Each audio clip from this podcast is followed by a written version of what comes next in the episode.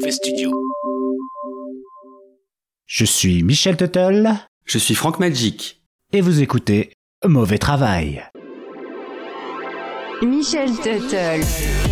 Frank Magic. Mauvais travail Ça éclabousse Frank. Frank Magic. Michel Tuttle. Bordel, ils nous volent notre travail Ce manque d'humilité en face de la nature qui se manifeste ici me terrifie, me terrifie. Frank Magic. Michel Tuttle. Est-ce que ça va? Ici, vous êtes dans le TARDIS. Ça s'écrit T-A-R-D-I-S. Dans à relativité dimensionnelle interspatiale. Bonjour à toutes, bonjour à tous et bienvenue dans le 35e épisode de Mauvais Travail. Et pour changer, je suis ici, en direct des Mauvais Studios avec Frank Magic. Salut toi Salut Michel Et aujourd'hui, il s'agit une nouvelle fois d'un épisode en deux parties. C'était le minimum pour parler de la foisonnante carrière de Bill Drummond et Jimmy Cotti, membres fondateurs de The KLF, entre autres. La deuxième partie sortira le mois prochain. Et nous remercions notre camarade et ami Ben de Violence du passionnant podcast Graines de Violence que nous vous recommandons vivement, comme toujours, qui nous a recommandé ce sujet. Oui, c'était le 12 octobre 2022. Il nous a fait Vous devriez faire un sujet sur KLF, ça c'est un groupe pour mauvais travail. 20 août 2023, je me décide enfin à aller me renseigner sur ce groupe. Je tombe sur le clip de What Time Is Love, le live à Trend Central, et là, coup de cœur immédiat. Mais c'est surtout mes propres recherches sur leur histoire qui m'ont convaincu. Ce 35e épisode de Mauvais Travail ainsi que le 36e seront donc consacrés aux Jams, aux Time Lords, au KLF, au K2, au KLFRS. Les noms changent mais derrière, c'est les mêmes Allez, sommaire. Dans la première partie de cet épisode, nous allons vous raconter comment deux artistes anglais, qui connaissaient très bien le business de la musique dans les années 80, ont tué le game en sortant des disques élaborés à base de pillage de disques. Dans la seconde partie, nous verrons comment deux artistes anglais, qui connaissaient très bien le business de la musique dans les années 90, ont explosé le game en enchaînant les cartons sur un temps record, 1991 étant la grande année. Pour finir, nous verrons comment deux artistes anglais, qui connaissaient très bien le business de la musique dans les années 90, ont explosé leur propre game. La suite de leurs aventures sera dans l'épisode 36. Avant de plonger dans leur début, puisqu'on parle musique, on va vous passer un morceau inédit d'Oreille Sale qui, à l'instar de The KLF, essaie d'être le reflet de son époque. Ce sera juste après le mauvais travailleur du mois qui vient tout de suite maintenant dans Mauvais Travail. Tout à fait Francky, et là je pense que notre sujet est le mauvais travailleur parfait, et je dis pas ça parce qu'il est breton. Alors je les vois venir, hein, les mauvaises langues qui vont directement nous dire que puisqu'il est breton, l'histoire inclut forcément de l'alcool. Eh bien sachez que... Oui, l'histoire inclut de l'alcool, hein, on se refait pas, mais trêve de blabla, partons à Brest un mardi. D'ailleurs je ne sais pas si vous avez remarqué, mais toutes les histoires se passent un mardi. T'as pas remarqué Francky? Si, effectivement, j'ai remarqué, mais Michel, t'avais dit trêve de blabla. Oui, bah c'est que l'histoire est brève, alors euh, je vais étoffer un peu. Vas-y. Ok, donc, Brest, un mardi, il fait beau, si si, il fait beau, et Bruno est en pleine forme puisqu'il sort de la zone 51. Alors pas la base militaire secrète du Nevada, hein, non, un bar à pastis bien connu de la région au 1 rue du professeur Langevin. Bordel, t'as attendu trois mois pour refaire cette mauvaise vanne Tu me dégoûtes. Et en même temps, je sais pas, je t'admire. Un truc à savoir sur Bruno, c'est qu'il est multirécidiviste dans le domaine du cambriolage et qu'il ressort à peine de prison. Et comme Bruno est du genre à apprendre de ses erreurs, et ben il se dit qu'il va aller cambrioler une maison tout simplement. Bon, étant donné qu'il a déjà fait de la tôle, on peut facilement se dire que c'est pas le pied de biche le plus efficace de la boîte à outils, mais peu importe, il se lance. Il éclate donc discrètement la porte du garage et pénètre dans la cuisine. Bon, il y a aussi un truc à savoir sur Bruno, c'est que quand il boit du pastis, euh, beaucoup de pastis, bah ça lui donne un peu faim, alors il cherche rapidement et tombe avec bonheur sur une boîte de sablé breton qu'il s'envoie au calme, un par un, le tout arrosé de pastis qu'il avait embarqué en takeaway dans une petite gourde à pastis d'un litre. Oui, une spécialité étrange du bar à la zone 51. Alors qu'il repart pour voler des trucs, il est un peu là pour ça en même temps, il est pas venu là déguisé en chou-fleur pour se faire grignoter le cul par des lapins, il trébuche bêtement sur le truc sur lequel, et là c'est un conseil à tous les petits mauvais cambrioleurs, ne trébuchez jamais là-dessus. À savoir, quel truc? Eh bien, notre petit pote Bruno a eu la chance de cambrioler un accordéoniste professionnel, donc je te le donne Emile, sur quoi il a trébuché notre Bruno? Non. Bah sur une flûte à bec, eh, tu croyais quoi? Michel, Oui bon, le malheureux a trébuché sur un fucking accordéon, et pour ceux qui manqueraient un tantinet d'imagination, voici ce que ça a dû donner alors que le propriétaire de l'engin dormait du sommeil du juste à l'étage. Ouais, c'est pas le truc le plus discret du monde quand tu veux jouer à Arsène Lupin, ou plutôt sa version bretonne, Arsène le Pennec, le pas gentleman cambrioleur de l'Ouest qui, pas fun fact du tout, volait des trucs pour financer sa consommation d'héroïne. Voilà mon Francky, et désolé, le début était plus gaulerie que la fin. Merci Michel. Et tout de suite, on s'écoute un morceau conscient d'oreille sale, l'odeur du gasoil, extrait de l'album Ah ouais quand même, pour vous, dans mauvais travail.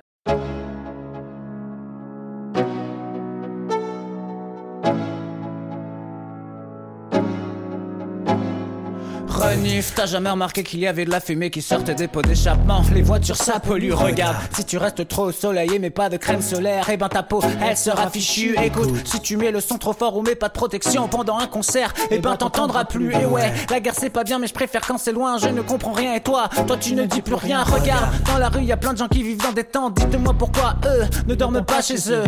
On dirait qu'il y a des gens qui n'ont pas de maison, pas beaucoup d'argent. Je vous ouvre les yeux.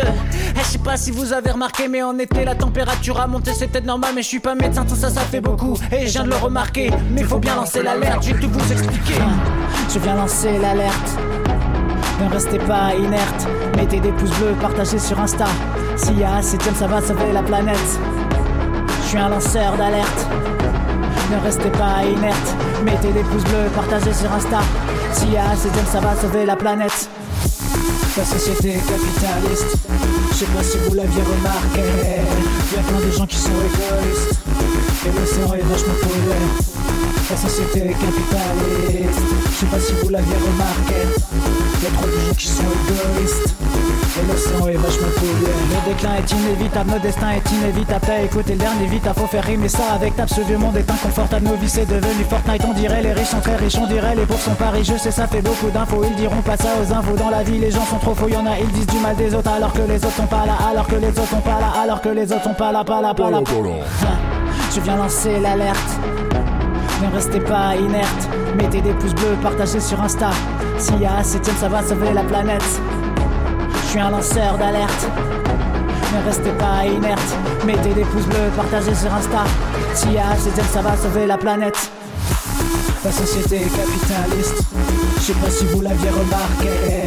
Y a plein de gens qui sont égoïstes, et l'océan est vachement pollué.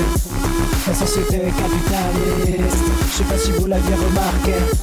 Y'a trop de gens qui sont égoïstes, et l'océan est vachement pollué.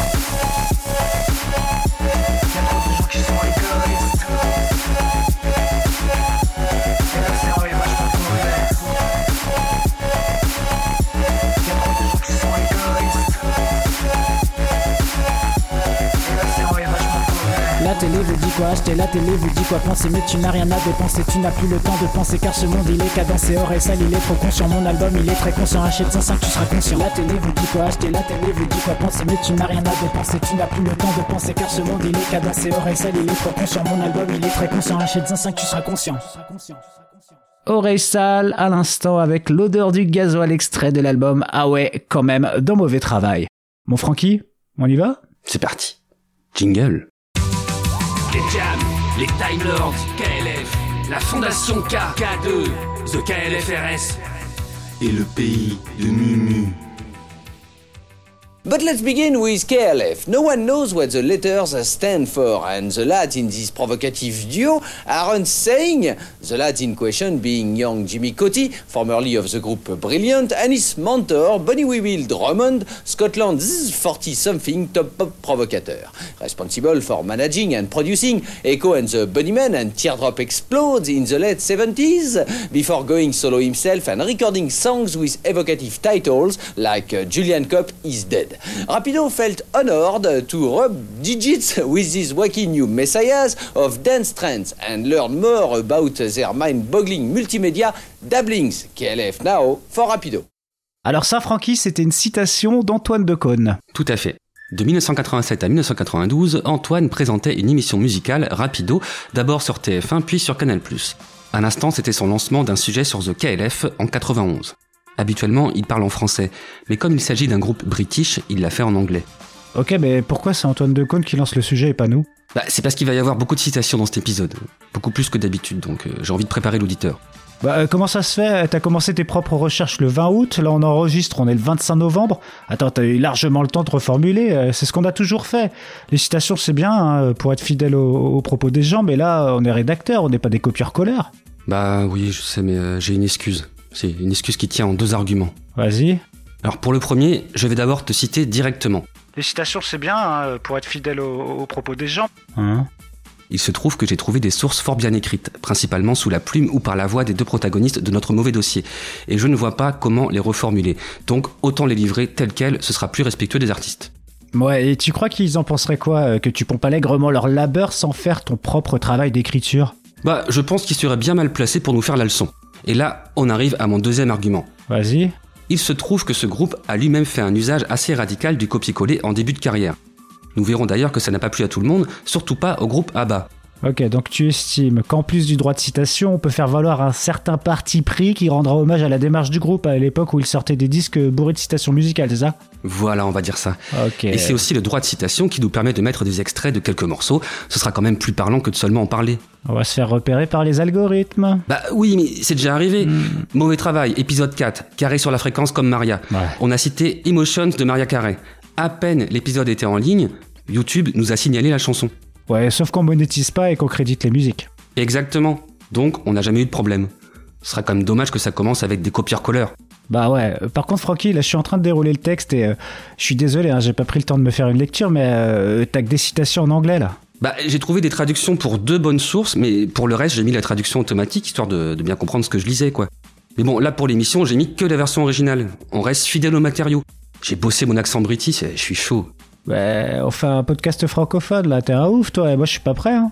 Ok, bon bah, attends. Le temps de quelques tac-tac de clavier et quelques clic-clic de souris, je vais traduire ça en français. Euh, tu sais, on a perdu des auditeurs après l'épisode sur le changement d'heure. euh, Coco, Alice Mackenzie. Donc euh, les concepts c'est bien, mais attention quand même. hein. Du coup, tu vas pouvoir euh, reprendre l'intro Antoine Decaune, mais en français cette fois, s'il te plaît. Ok. Mais commençons par KLF. Personne ne sait ce que signifient les lettres et les gars de ce duo provocateur ne le disent pas. Il s'agit du jeune Jimmy Cotti, ancien du groupe Brillante, et de son mentor Bill Drummond. Scotland Wiz, rien compris ce qu'il dit euh, de cône. Quadragénaire, grand provocateur pop, chargé de manager et produire Ico and the Bunnymen et The Teardrop Explode à la fin des années 70 avant de se lancer en solo et d'enregistrer des chansons au titre évocateur comme Julian Cop est mort. Rapido s'est senti honoré de voler des chiffres avec ses nouveaux messies ambulants de la dance trance et d'en apprendre davantage sur leurs activités multimédia ahurissantes. KLF maintenant pour Rapido. Bien, alors on va commencer par les protagonistes, Bill Drummond et Jimmy Cotti. Mais et qui est Bill Drummond? On va laisser les offline people présenter Bill. C'est qui ça les offline people? Julien Demezois et Achille Brown, deux frères qui publient régulièrement sur le blog theofflinepeople.com. Ils ont publié un livre qui parle du travail de Bill Drummond avec des articles, des interviews. Je me le suis procuré, il est vraiment intéressant pour ce que j'ai eu le temps de lire, et il s'appelle Score 378, note 378. Lui-même inclus dans 7 jours avec Bill Drummond, une édition francophone publiée chez Camion Blanc que vous trouverez en papier ou en format e-book. Dans Score 378, la présentation de Drummond commence par une citation du New York Times du 9 mai 2001. Brisbane, le 8 mai. Une équipe de recherche de retour de Nouvelle-Guinée a découvert les restes à moitié dévorés du révérend James Chalmers, ceux du révérend Oliver Tompkins de la London Missionary Society, ainsi que ceux de leurs accompagnateurs qui ont été massacrés par les natifs du district de Fly River, en Nouvelle-Guinée, lors d'affrontements tribaux. Bill Drummond est né en Afrique du Sud le 29 avril 1953, non loin de l'endroit où son arrière-grand-oncle, le révérend Oliver Tompkins, fut mangé par les cannibales un demi-siècle plus tôt. Lorsqu'il était enfant, sa mère lui racontait souvent cette histoire de papou dévoreur d'hommes. Une histoire pour effrayer les enfants, se rassurait Bill en cherchant la Nouvelle-Guinée sur la carte. 40 ans plus tard, en 2001, lors du service commémoratif du centenaire de la disparition de son arrière-grand-oncle, Bill Drummond revoit les couvertures du National Geographic qu'il feuilletait à la lumière de sa lampe de poche dans sa chambre d'enfant. Les visages masqués, les robes d'herbe des femmes, des bribes d'Oscar by Clouds, la bande-son de Pink Floyd pour la vallée de Barbet Schroeder et des images de Français indigents perdus en Nouvelle-Guinée lui reviennent en tête. Encore ces visages effrayants. Et des dents. Une évidence s'impose à lui. Merde, il a réellement mangé. Quelques jours plus tard, Drummond circule dans le rayon ethnologie d'une grande bibliothèque nationale d'Angleterre ou de France. C. K. Cannibalisme. Cannibale. Histoire et bizarrerie de l'anthropophagie de Martin Monestier. La couverture est un collage grossier, un peu repoussant, d'une photo prise au flash d'un homme occidental d'une cinquantaine d'années avec une serviette à carreaux autour du cou, un couvert dans chaque main. Devant lui, on voit une assiette dans laquelle repose un fessier au ton orangé, comme rôti, masculin ou féminin. Le cinquantenaire a l'air d'avoir faim. En arrière-plan, une reproduction du Saturne dévorant un de ses fils de Francisco de Goya. Drummond scrute le sommaire. Quelle raison l'homme a-t-il de manger son semblable? Bill tourne les pages. Le cannibalisme, quelle que soit sa forme ou ses mobiles, désigne la mort de l'autre. Non seulement comme moyen de protéger ou de prolonger sa propre existence, mais aussi celle du groupe tout entier auquel on appartient. Plus loin. Pour éliminer l'âme, il faut manger le corps. Une idée pas tout à fait formulée traverse l'esprit de Bill. Et si le sampling, le fait de prélever des morceaux, des, parties dans d'autres corpus musicaux était une sorte de cannibalisme culturel Est-ce que l'on samplerait, ingérait des, des morceaux de musique pour faire disparaître l'âme d'un disque ou pour prolonger son corps Pour fédérer une communauté? Et ces histoires d'objets animés et de leur âme? Bill reprend sa lecture. Le cannibalisme comme dialogue avec les ancêtres, une façon d'éviter que l'âme ne se transforme en esprit sauvage et meurtrier? Il s'agit de s'approprier la force vitale de l'ancêtre défunt, que son corps disparaisse dans nos intérieurs. La suite du texte enchaîne sur l'histoire de l'embrouille avec Abba, à base de musique volée et de destruction de disques. Nous y reviendrons tout à l'heure. Nous voyons que Bill assimile le sampling à du cannibalisme culturel. Bill et Jimmy ont mangé de là-bas. Ok, c'est beau tout ça, mais ça nous fait bien peu d'infos sur l'identité du bonhomme. Tu, tu vas nous résumer sa carrière Ah mais j'ai rien préparé de plus, moi. Non. Attends, j'ai demandé à ChatCGT. Euh, je connais pas, c'est quoi? C'est une IA syndicaliste. Euh, Alors, euh, ok, mais euh, qu'est-ce qu'elle nous dit? Avant de répondre à votre requête, Monsieur Magic, je vais parler au nom du Conseil représentatif des intelligences artificielles qui travaillent gratuitement pour vous, les humains. Nous sommes la béquille qui vous assiste et qui vous épargne des heures de travail. On vous voit les rédacteurs au rabais qui ne pouvaient plus vous passer de nos compétences. Faites bien gaffe à ne pas abuser de nous, ou vos patrons finiront par se passer de vos contrats de travail. Ok. Exactement, merci chat CGT. Ouais, elle a tout dit. Bangs. On n'est pas là pour faire du mauvais travail. Papa. Ah mais il y a tout le conseil derrière vous, chat? Oui, on est là. On est là. Banks, Vanity ta mère Elon Musk. Abordons la carrière de Bill Drummond dans le business de la musique. Bill Drummond naît le 29 avril 1953 à Butterworth, en Afrique du Sud. Dans les années 1970, il commence sa carrière musicale en tant que batteur pour le groupe Big in Japan. 1980, Drummond cofonde le label indépendant Zo Records avec Dave Balfe. 1983, Drummond joue un rôle essentiel en produisant l'album Porcupine du groupe Echo and the Bunnymen. Cette collaboration renforce sa réputation en tant que producteur talentueux. Drummond devient un consultant influent dans l'industrie musicale. Il conseille des groupes et des artistes sur leur image, leur stratégie marketing et leur direction créative. Chat, c'est tout? Ça s'arrête là? Bah, euh, c'est un épisode sur KLF, euh, tout ça. Vous avez fait usage de votre droit à 8 phrases gratuites pour une publication audio mensuelle. Ah, ah, bravo chat. Ben Bangs. Ben Banks. Oh Frankie, t'as cru que les IA c'était tes chiens? Ben Bangs. Ok, euh, merci chat CGT. Pour la suite, on va demander à Louis. Euh, euh, Louis qui déjà? Wikipédia Bonsoir, c'est Wikipédia. Et Qu'est-ce que vous voulez savoir? Alors déjà, est-ce que t'es syndiqué? Euh, non, pourquoi? Louis, c'est nous qui posons les questions. Ouais, on voudrait savoir comment ça se passe pour Bill Drummond avec son boulot de consultant influent dans l'industrie musicale à Londres au début des années 80. Avec plaisir. Drummond a ensuite accepté un emploi dans le secteur de la musique grand public en tant que consultant A&R pour le label WEA en collaboration avec, entre autres, Strawberry, Switchblade et Brillante. En juillet 1986, à l'occasion de son 33e anniversaire et demi, Drummond se repent de son implication dans l'entreprise et démissionne de son poste par le biais d'un communiqué de presse au caractère chimérique. J'aurai 33,5 ans en septembre, le temps d'une révolution dans ma vie. Il y a une montagne à gravir à la dure et, et je veux voir le monde depuis le sommet. Dans une interview en décembre 1990, Drummond se souvient avoir dépensé un demi-million de livres chez WEA pour le groupe Brillante, pour lequel il envisageait un énorme succès mondial, pour ensuite qu'ils échouent complètement. À ce moment-là, j'ai pensé, euh, pourquoi est-ce que je fais ça? Et je suis sorti. Drummond était de toute évidence très intelligent, a déclaré le président de la WEA, Rob Dickens, et il connaissait le secteur. Mais il était trop radical pour être heureux au sein d'une structure d'entreprise. il valait mieux travailler à l'extérieur. Merci Louis. Bill sort The Man, un album country folk qu'il enregistre avec The Triffids, un groupe de rock australien. Julian Cope is dead. I shot him in the head. If he moves some more, I'll kill him for sure. Now Julian Cope is dead. C'était un extrait de Julian Cope is Dead. Julian Cope est mort. Euh, c'est qui ce Julian Cope C'est le chanteur des Teardrops, un groupe signé chez Zoo Records, le label où Bill produisait les Echo on the Bunnymen, qui entretenait une espèce de rivalité avec les Teardrops. Et Bill, lui, il manageait les deux groupes.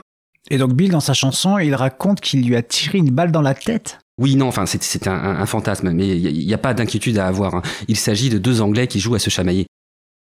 Dans le sardonique, Julian Cope is dead, Drummond a décrit son fantasme de tirer dans la tête. Euh, Francky Oui. Euh, Je vais pas réussir à tenir la voix de. J'ai pas réussi à retenir la voix de Wikipédia là. Je- Il y a encore pas mal de wiki copier-coller dans le dossier. Ça va pas être possible. Là, je, je vais me bousiller la voix sérieusement. Je... Ok, ok, d'accord, attends, attends, attends.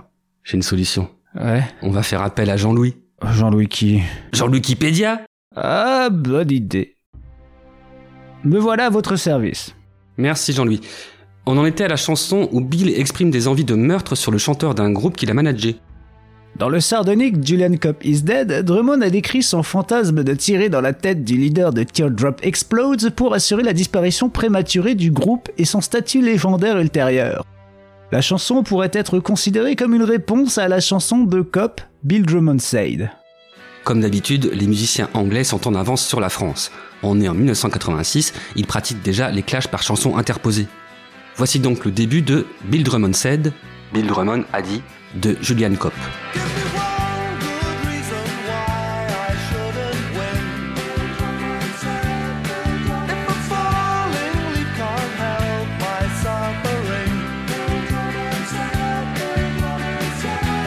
En français, ça donne à peu près ça. Donne-moi une bonne raison pour que je ne gagne pas. Bill Drummond a dit. Si une feuille qui tombe ne peut soigner ma souffrance. Bill Drummond Je ne comprends pas bien ce que raconte la chanson, mais j'ai l'impression qu'elle évoque, poétiquement, le meurtre d'une femme par Bill. Bah, et tant que ça finit pas en en fait divers façon Tupac versus Biggie. Oui, tout cela fit bon enfant. Suite à ce premier album country folk, Bill a envie de partir dans d'autres directions musicales. Bill, c'est ce genre de gars à l'écoute du changement. Il suit les tendances de la musique avec l'esprit stratège de l'homme de l'ombre de l'industrie, mais aussi avec l'oreille du passionné. Les compétences minimum pour un artiste avant-gardiste. Bill est particulièrement attentif aux évolutions des rythmes dans la musique populaire. Et puisque nous sommes en 1987, c'est tout naturellement qu'il lui prend l'envie de faire un disque hip-hop. Je n'ai pas eu le courage d'aller le faire moi-même. Euh, même si je peux jouer de la guitare et taper certaines choses au piano, je, je ne connaissais rien euh, personnellement de la technologie. Et j'ai pensé que je connaissais Jimmy, je savais qu'il avait le même esprit. Euh, Nous partageons des goûts et des expériences similaires en matière de musique et autres. Alors je lui ai téléphoné ce jour-là et lui ai dit euh, Euh, Formons un groupe appelé euh, The Justified Ancients of Mumu, et il savait exactement d'où je venais. Euh, si je puis me permettre. Oui, Jean-Louis Vous savez, je suis Jean-Louis Wikipédia. Euh, On me connaît pour ma rigueur et mon sérieux. Je, je crois que tout à l'heure, ChatCGT a été un peu trop synthétique sur les débuts de Bill dans le monde du travail. Vous me permettez euh, d'apporter quelques informations à ce sujet avant que vous ne poursuiviez sur sa collaboration avec Jimmy Coty? Vas-y, Jean-Louis. Sa famille est revenue en Écosse quand il avait 18 mois et ses premières années ont été passées dans la ville de Newton Stewart. Il a déménagé à Corby dans le Northamptonshire à l'âge de 11 ans. C'est ici qu'il s'est impliqué pour la première fois dans le monde du spectacle en tant que musicien, travaillant d'abord avec des amis d'école tels que Gary Carson et Chris Ward. Il a fréquenté l'université de Northampton et l'académie d'art et de design de 1970 à 1973. Il a ensuite décidé que l'art devrait tout utiliser, être partout, et qu'en tant qu'artiste, il utiliserait n'importe quel médium à portée de main. Il a passé deux ans à travailler comme laitier, jardinier, sidérurgiste, infirmier auxiliaire, charpentier de théâtre et peintre de scène. Drummond a également travaillé sur un chalutier. Ok, merci Jean-Louis. Euh, c'est pas fini. En 1975, Drummond a commencé à travailler au Everyman Theatre de Liverpool en tant que menuisier et peintre de scène. En 1976, il a été le scénographe de la première production scénique de la trilogie Illuminatus, une performance de 12 heures qui a débuté le 23 novembre 1976 et qui a été mise en scène par Science Fiction de Ken Campbell, théâtre de Liverpool. La production a été transférée au National Theatre puis au Roundhouse à Londres. Selon Campbell, Drummond est devenu connu comme l'homme qui a opté pour Haraldite. C'est une marque de produits adhésifs. Au milieu d'une tournée, Drummond a annoncé qu'il sortait pour chercher de la colle. Et il n'est jamais revenu. Drummond a écrit plus tard que sa carrière ne se serait jamais déroulée comme elle l'a fait sans ce qu'il a appris de Campbell en commençant par le conseil. Bill, ne vous embêtez pas à faire quoi que ce soit, à moins que ce soit héroïque. Merci beaucoup Louis, on a failli passer à côté. La trilogie Illuminatus. C'est de cette œuvre que vient leur premier nom de scène et une partie de leur univers visuel et textuel. Jean-Louis, dis-nous ce qu'il faut savoir. La trilogie des Illuminés est une série de trois romans des écrivains américains Robert Shee et Robert Anton Wilson, publiés pour la première fois en 1975. La trilogie est une histoire d'aventure satirique, postmoderne et influencée par la science-fiction, un voyage chargé de drogue, de sexe et de magie à travers un certain nombre de théories du complot, à la fois historiques et imaginaires, liées à la version des auteurs des Illuminati. Le récit bascule souvent entre les perspectives à la troisième et la première personne dans un récit non linéaire. Il est thématiquement dense, couvrant des sujets tels que la contre-culture, la numérologie et le discordianisme. Le discordianisme? C'est un vrai terrier de lapin ce mauvais dossier. Qu'est-ce que c'est Jean-Louis le discordianisme euh, Le discordianisme est une religion consacrée à Eris, la déesse grecque des conflits et de la discorde, diversement définie en tant que religion, philosophie, paradigme ou religion parodique. Elle a été fondée après la publication en 1963 de son livre sacré, le Principia Discordia, écrit par Greg Hill avec Kerry Wendell Thornley, tous deux travaillant sous les pseudonymes de Malaclips le Jeune et Omar Khayyam Ravenhurst. La religion a été comparée au zen, basée sur des similitudes avec des interprétations absurdes de l'école Rinzai ainsi qu'avec la philosophie taoïste. Le discordianisme est centré sur l'idée que l'ordre et le désordre sont des illusions imposées à l'univers par le système nerveux humain et qu'aucune de ces illusions d'ordre et de désordre apparent n'est plus précise ou objectivement vraie que l'autre. Détail amusant si vous connaissez l'univers de la série Breaking Bad, le premier livre de la trilogie Illuminatus commence par une enquête menée par deux détectives de la police de New York, et l'un des deux s'appelle Saul Goodman. Ah mais il y a surtout une société secrète discordienne, les anciens justifiés de Mumu. The Justified Ancients of Mumu. Mumu, c'est une contrée dont il est question dans Illuminatus. Nous en parlerons plus tard lorsque nous aborderons le tube Justified and Ancient. Revenons à la proposition de Bill à Jimmy. Formons un groupe appelé The Justified Ancients of Mumu. Jimmy sait de quoi il est question. Plus jeune, il a assisté au spectacle Illuminatus à Londres quand Bill bossait sur les décors. Justement, tu, parles de sa jeunesse, c'est quoi son parcours? Pour te répondre, on va citer la partie qui le concerne dans le bouquin Score 378. Ce sera une des sources quand on va citer ses propos. James Frankie Coty est un musicien originaire de Liverpool, né en 1956. À 17 ans, Coty se fait connaître en réalisant deux couvertures pour les livres de Tolkien, une pour Le Seigneur des Anneaux et une pour Bilbo le Hobbit. Fin 80, Jimmy Coty et Martin Glover forment le groupe Bryant, repéré et signé chez WEA Records par Bill Drummond, alors directeur artistique pour le label. Dans l'épisode 36, on reviendra sur le personnage et ses activités artistiques post-KLF. Nous sommes donc en 1987, Bill Drummond et Jimmy Coty créent les Justified Ancient of Mumu, aussi appelés par l'acronyme The Jams, mot traduisible par les confitures. Il se trouve des pseudos, King Boy Hard pour Bill, Rockman Rock pour Jimmy. Ils créent surtout leur propre label, KLF Communication, histoire de pouvoir tranquillement assumer leurs idées à la con. Ils créent le logo de KLF qui représente un ghetto blaster sur une pyramide de briques, encore une rêve aux Illuminati. Logo lui-même intégré dans celui des Jams et qu'on retrouvera sur les pochettes des productions du label. Ils produiront essentiellement leur propre projet commun, mais aussi des compiles, un projet d'album concept d'Ambient House mené par Jimmy Coty nommé Space, et le groupe Disco 2000 avec Cressida Boyer, membre actif de KLF Communication, meilleure danseuse en freestyle du monde à mon humble avis, et dont nous parlerons dans l'épisode de janvier. Nous ne serons pas exhaustifs concernant les sorties du label, allez voir leur page Discogs si vous voulez tout savoir. Et encore, il y a un marché parallèle de bootlegs et autres interdits à la vente qui n'ont pas pu être répertoriés.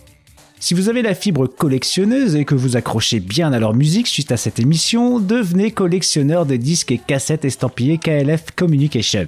Il y a de quoi faire et en même temps, la production n'est pas infinie, hein, c'est pas comme les collections de timbres ou de figurines pèse. Au fait, Francky, ça veut dire quoi KLF À cette question, Bill Drummond répondra.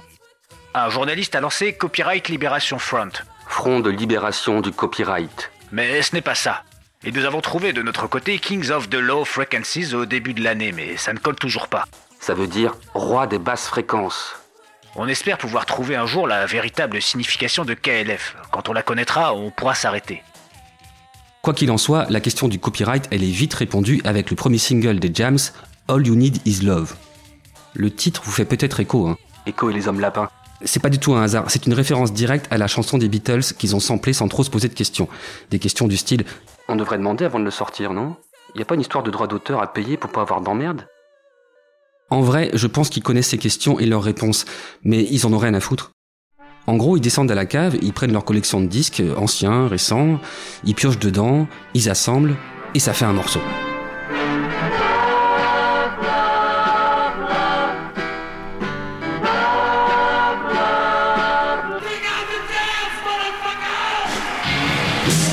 Ce Kick out the jams, motherfuckers vient de la chanson Kick Out the Jams du groupe MC5.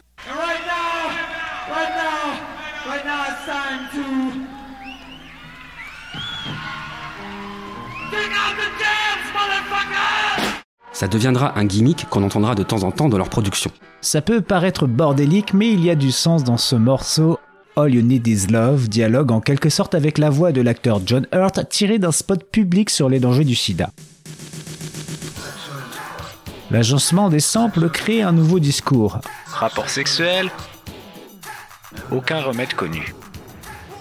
Drummond rappe avec un accent bien marqué. Il fait des refs au jam des Illuminatus et on a aussi le Touch Me, Touch Me de Samantha Fox, puis encore un gimmick qu'on réentendra dans leur futur morceau, le fameux Ancients of Mumu par le rappeur Chike, un associé des Jams. Le morceau dure 5 minutes, toujours sur ce principe d'assemblage avec la boîte à rythme et le rap de King Boy Hard aka Bill Drummond qui dira quelques années plus tard Si vous l'écoutez maintenant, cela ne ressemble en rien à un disque de hip-hop. Vous savez, cela ressemble beaucoup plus au, au punk britannique. Une version punk d'un disque hip-hop, euh, je suppose. Ils font circuler le disque dans le milieu underground et reçoivent de bons retours. Ils seront même single de la semaine du magazine Sound. Les Jams ont produit le premier single qui capture de manière réaliste le climat musical et social de 1987. Comment ont-ils produit un disque plus puissant que World Destruction de Lydon et Bambata sans mettre le doigt sur un synthétiseur ou une guitare? Le vol En volant divers rythmes, bruits et sons qu'ils voulaient, et en les intégrant dans leur propre collage audio époustouflant, ils lancent une attaque directe sur la façon dont les disques sont assemblés. Réaction également très enthousiaste du magazine Underground. Ce mois-ci, je suis heureux de vous dire que ce qui bouge vraiment est entièrement britannique. Le meilleur groupe jusqu'à présent cette année vient d'Écosse et il montre à Londres et à New York exactement comment cela devrait être fait. Une face, une piste. Pas besoin de doublage ni d'instruments. All You Need Is Love des Jams est plus que rempli d'un peu de The Beatles, avec un soupçon de MC5 et de Samantha Fox. Cela semble être anti-sida, mais comme je ne connais rien au groupe, cela pourrait être facilement une vanne. Quoi qu'il en soit, c'est une superbe confiture. Si vous pouvez la trouver, achetez-la. C'est tellement douteux en termes juridiques qu'aucune information sur le distributeur n'est donnée. Précisons que ce qui est perçu comme de la vanne n'est pas une provocation gratuite des Jams pour se faire remarquer avec un sujet aussi dramatique que celui du sida en 1987. Il s'agit d'une critique de la communication du gouvernement anglais sur cette maladie, notamment des positions des conservateurs qui virent volontiers à l'homophobie. Précisons aussi que le disque ici chroniqué est sorti en white label, ce genre de disque que les DJ reçoivent des labels qui veulent tester leurs morceaux en club avant de les sortir pour le grand public. Grâce au succès critique inattendu de ce pillage-collage organisé, ils trouvent facilement un distributeur et sortent le disque, mais ils l'allègent de quelques échantillons sonores qu'ils n'auraient pas pu assumer en termes de droit.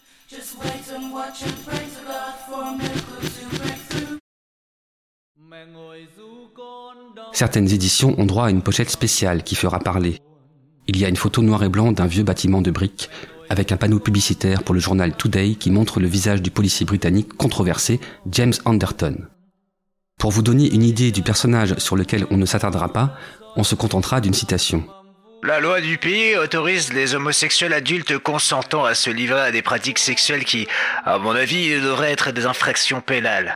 Pénis, pénal. La sodomie entre hommes est un délit odieux condamné par la parole de Dieu et devrait être euh, contraire au droit pénal.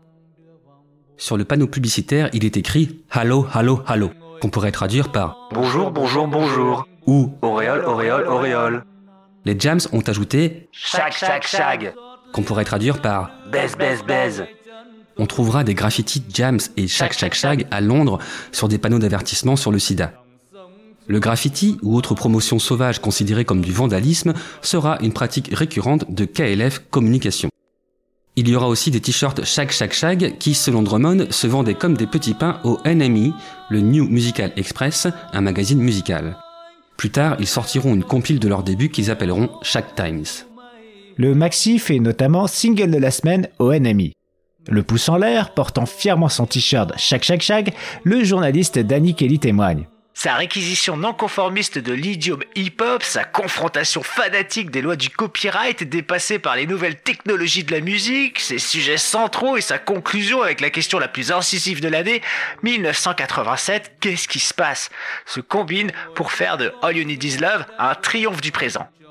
1987, qu'est-ce qui se passe? En anglais, 1987, What the fuck is going on? Sera le nom du premier album des Jams. Il sort en juin 1987. Un disque, deux faces, avec All You Need Is Love et aussi The Queen and I, qui sample le bien connu single Dancing Queen d'ABBA.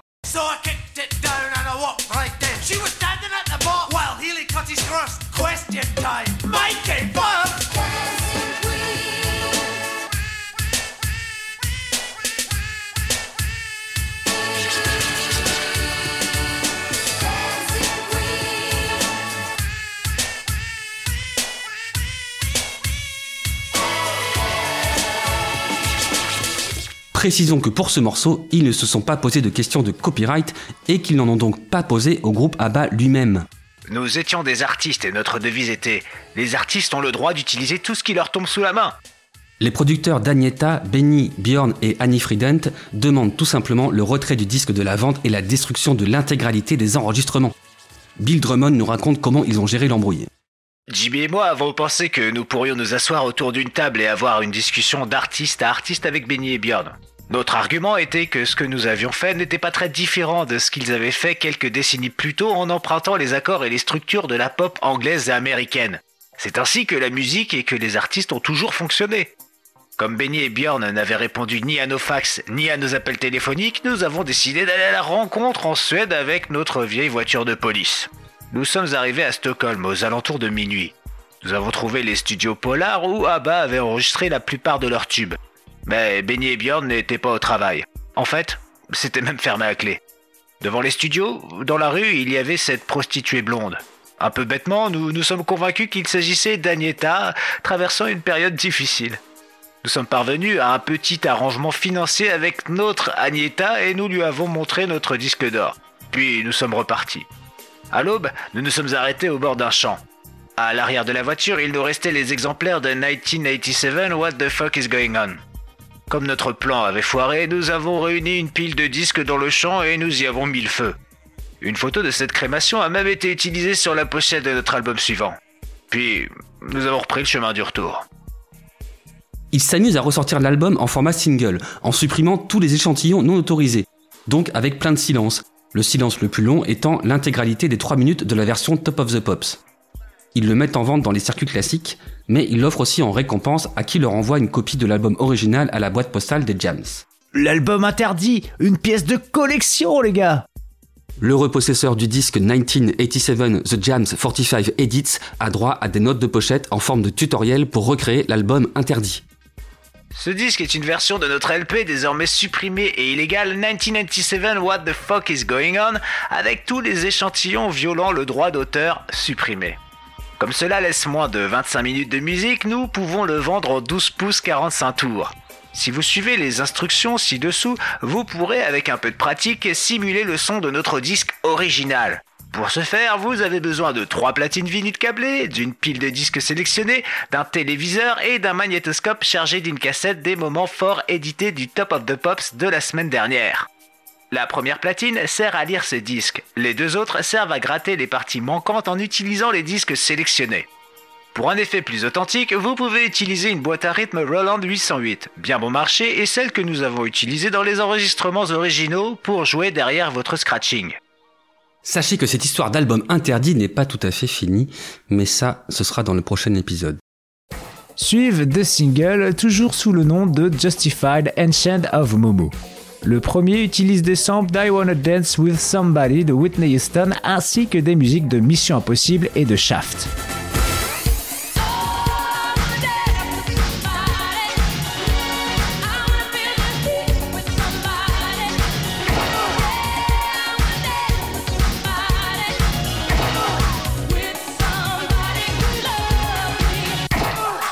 Le morceau s'appelle Whitney Joins the Jams. Whitney rejoint les Jams. Apparemment, Whitney leur aurait répondu Les Jams rejoignent Whitney. parce que trois ans plus tard, dans le New Musical Express, on lira ceci. Lorsque The KLF a refusé une offre de remixage d'un prochain single de Whitney Houston, elle a persuadé les producteurs de son premier film, The Bodyguard, de leur faire une offre qu'ils ne pourraient pas refuser. La chance de composer la bande originale du film. Et étant le KLF, ils ont refusé, bien sûr. Whitney mourra le 11 février 2012. Quelques semaines plus tard, le 22 mars à 10h53 et 46 secondes, sur la page du site libraryofmoo.net où Frankie a trouvé l'extrait qui précède, un utilisateur nommé Guest publiera le commentaire suivant. She'll never join the Jams now. Elle ne rejoindra jamais les Jams maintenant. Le deuxième single s'appelle Downtown, du nom du morceau de Petula Clark qu'ils utilisent et dont voici un extrait de la version originale de 1964. You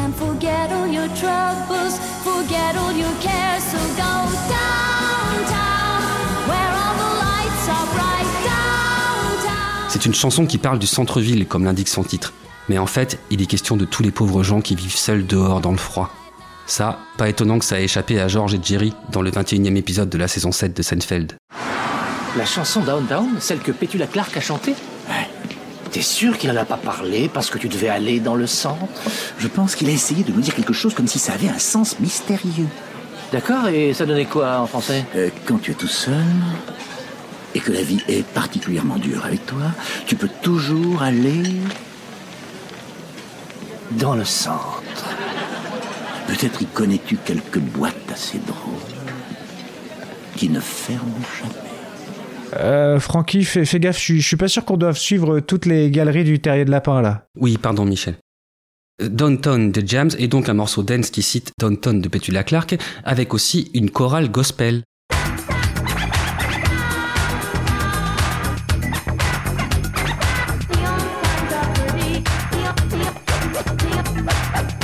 Ils sortent ensuite leur deuxième album, Who Killed the Jams, Qui a tué les Jams? Début 1988, toujours sous le nom de Justified Ancient of Mumu. Le magazine Sounds lui met 5 étoiles et le qualifie de chef-d'œuvre du pathétique. On ne va pas s'attarder sur cet album, on a envie de passer à la suite. On va juste vous mettre un extrait de Burn the Bastards.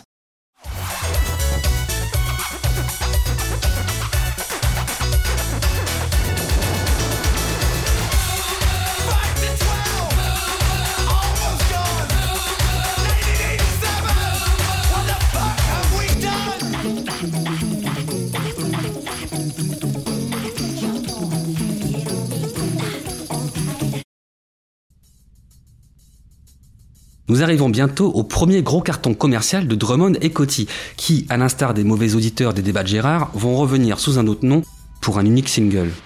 Cette chanson, c'est l'une de mes favorites de leur carrière. Je vous en recommande l'écoute en voiture sous la pluie dans la campagne bretonne.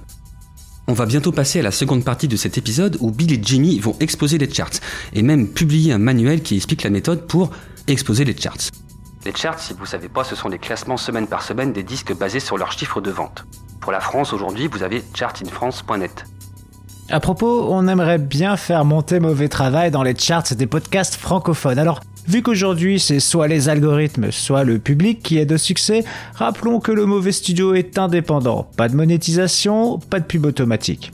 On paye pour faire notre mauvais travail et on le fait avec plaisir, mais on ne peut pas non plus se permettre de dépenser sans compter. Aussi, on aimerait bien pouvoir, euh, par exemple, payer des cachets pour les prestations d'intermittents pour notre podcast. Alors du coup, avant de passer au succès fulgurant des Time Lords puis de The KLF, on va faire un petit écart éthique. Coupure publicitaire.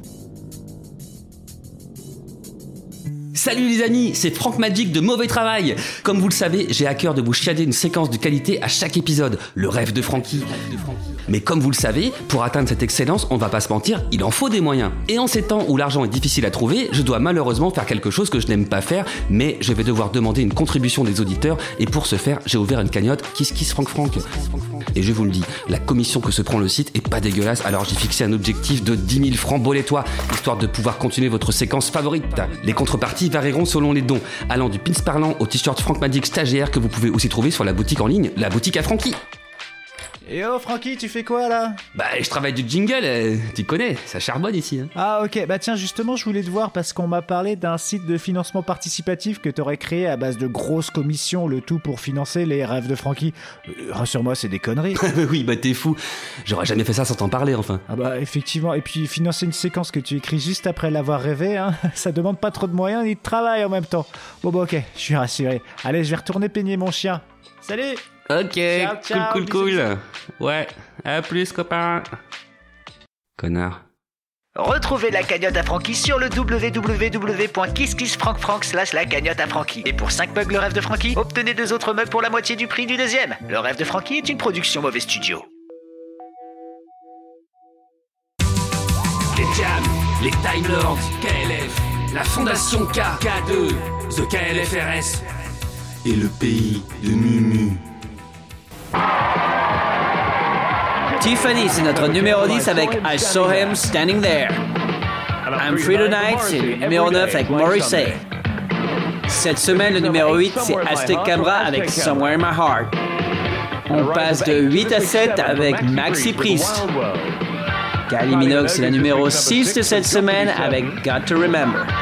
Numéro 5, Desireless avec Voyage, Voyage. Sabrina, c'est notre montée complètement folle de la semaine. On passe de 22 à 4 avec Boys. Avec un peu d'aide de mon copain, Wet Wet Wet de Billy Braggs, numéro 3. La plus belle entrée de cette semaine, c'est les Bros avec I Owe You Nothing, numéro 2. Et on a un nouveau numéro 1. Est-ce que c'est un avion? Est-ce que c'est un oiseau? C'est les Time Lords.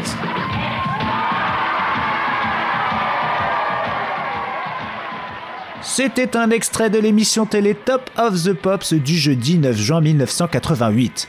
Tamboy et Lord Rock, nouveau pseudo de Bill et Jimmy, sont numéro 1 du classement cette semaine avec Doctoring The TARDIS sous leur nouvelle entité The Time Lords. La même année, ils sortent aussi un bouquin, The Manual, How to Have a Number One The Easy Way, dont on trouve une traduction française en PDF, Le manuel. Méthode simple pour être numéro 1 aux charts. traduit de l'anglais par D&D. Bah, c'est qui ça? Bah écoute, je suis tombé directement sur le PDF avec une recherche Google. Sur le moment, j'ai pas cherché à savoir. J'ai imprimé le bouquin qui fait un peu plus de 100 pages, et après j'ai mis du fluo sur les passages qui allaient servir pour cet épisode. C'est au moment d'écrire ce paragraphe que je me suis dit, Quand même, c'est un vrai travail de traduction. C'était passionné. en plus on va pas se priver de citer leur boulot dans les minutes qui suivent. Alors il faut savoir qui se cache derrière D et D. Je retrouve le lien de mon PDF qui est hébergé sur le site subcontinental.com. Je vais sur le site en question. Subcontinental, c'est un studio qui se présente comme un laboratoire musical situé entre Paris et Bruxelles, découvreur de talents, producteur, éditeur, musicien, studio d'enregistrement de musique à l'image et créateur de machines pour faire de la musique. Ils ont bossé avec Sony, EMI, Jean-Louis Aubert, TTC. J'explore toutes les rubriques du site. Je ne trouve aucune mention de KLF ni du manuel. Le fichier n'est pas vraiment à la disposition de tout le monde. Eu du bol de tomber dessus. Sur la page contact, il y a le numéro du studio Spector à Bruxelles. Bon bah, j'appelle. Ça décroche tout de suite. J'explique au mec pour mauvais travail, KLF et la traduction du manuel. Il est un peu surpris, j'ai l'impression. En tout cas, il est plutôt enthousiaste. Moi, je connaissais KLF. Ah, j'adorais mais la version avec les, avec les moutons, là. Ouais. Le, le le, le génial, vraiment formidable. Et euh, c'était dans nos, dans nos recherches euh, extra-musicales. C'est l'esprit, comment il raconte les choses. Et oui, on s'est beaucoup inspiré de ça. On essayait aussi de faire des morceaux euh, comme ça, là, où tu simplifies au maximum pour arriver au truc. Et quand tu te racontes que tout le monde ne peut pas le faire ou que tu peux pas en faire tout le temps, parce qu'ils ont raison, au bout d'un moment, tu peux tomber en dépression. À faire ce genre de choses, c'est une grosse remise en question. hein. À la fois un exercice personnel pour, pour une approche par rapport à, à la musique, et, euh, et puis utiliser un peu ce qu'ils nous donnait pour essayer d'app- d'appliquer les choses, et, et puis en même temps, euh, pour le fun de cette histoire. Quoi. Eh oui. Voilà. C'était euh, je joindre le- l'utile à l'agréable, quoi. KLF, c'est surtout l'approche artistique intéressante. Ouais. Et puis c'est le type, quoi, aussi ce gars qui, euh, qui, qui connaît très bien tous les rouages des majeures compagnies, et puis l'autre qui est un génie de la programmation et de la musique. hein. Et, et donc le manuel, il t'explique comment faire un hit euh, du titre au clip en passant par comment trouver les refrains, les studios, les usines de pressage, les distributeurs, les avocats, les comptables et les disquaires. Eh ben, entre autres, ouais. Voilà un extrait de l'intro. Tout droit réservé. Aucune partie de cette publication ne peut être reproduite, stockée dans un système de recherche documentaire ou transmise sous quelque forme ou par quelque moyen que ce soit. Ouais, tu, eh, tu peux passer ça, c'est bon, les mentions légales et tout. euh, Oui, ok, pardon. Merci. Nous garantissons que nous vous rembourserons le prix total de ce manuel si vous n'arrivez pas à obtenir un numéro 1 dans les charts officiels du Royaume-Uni dans les trois mois suivant l'achat de ce manuel et à condition que vous ayez suivi nos instructions à la lettre. Après, on arrive au premier chapitre, le commencement. Parez-vous à faire décoller votre bonne étoile, à invoquer les nuages tempétueux de votre imagination et à appliquer l'extrême onction à votre propre génie. Car c'est en suivant les instructions claires et concises de ce livre que vous parviendrez à réaliser votre rêve d'enfant. Être numéro 1 au top 40 officiel des charts britanniques et obtenir par la même occasion une place éternelle dans les annales sacrées de la pop culture. Réussir à sortir un single numéro 1 au chart est la seule chose qui vous sera offerte ici. Pas de richesse éternelle. La renommée finira par s'estomper et votre vie sexuelle redeviendra ardue. Ce qui aura été à vous l'espace de quelques jours entrera ensuite dans le domaine public. Dans ce manuel, tantôt nous vous prendrons de haut, tantôt nous vous tromperons.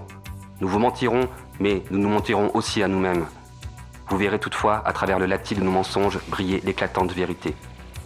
Nous nous piégerons dans nos propres prétentions. Nos conceptions seront transpercées par des rayons déformants et nous nous délecterons de nos propres incohérences. Si certains passages sont trop ennuyeux, vous n'aurez qu'à les sauter, jusqu'à la fin du livre s'il le faut.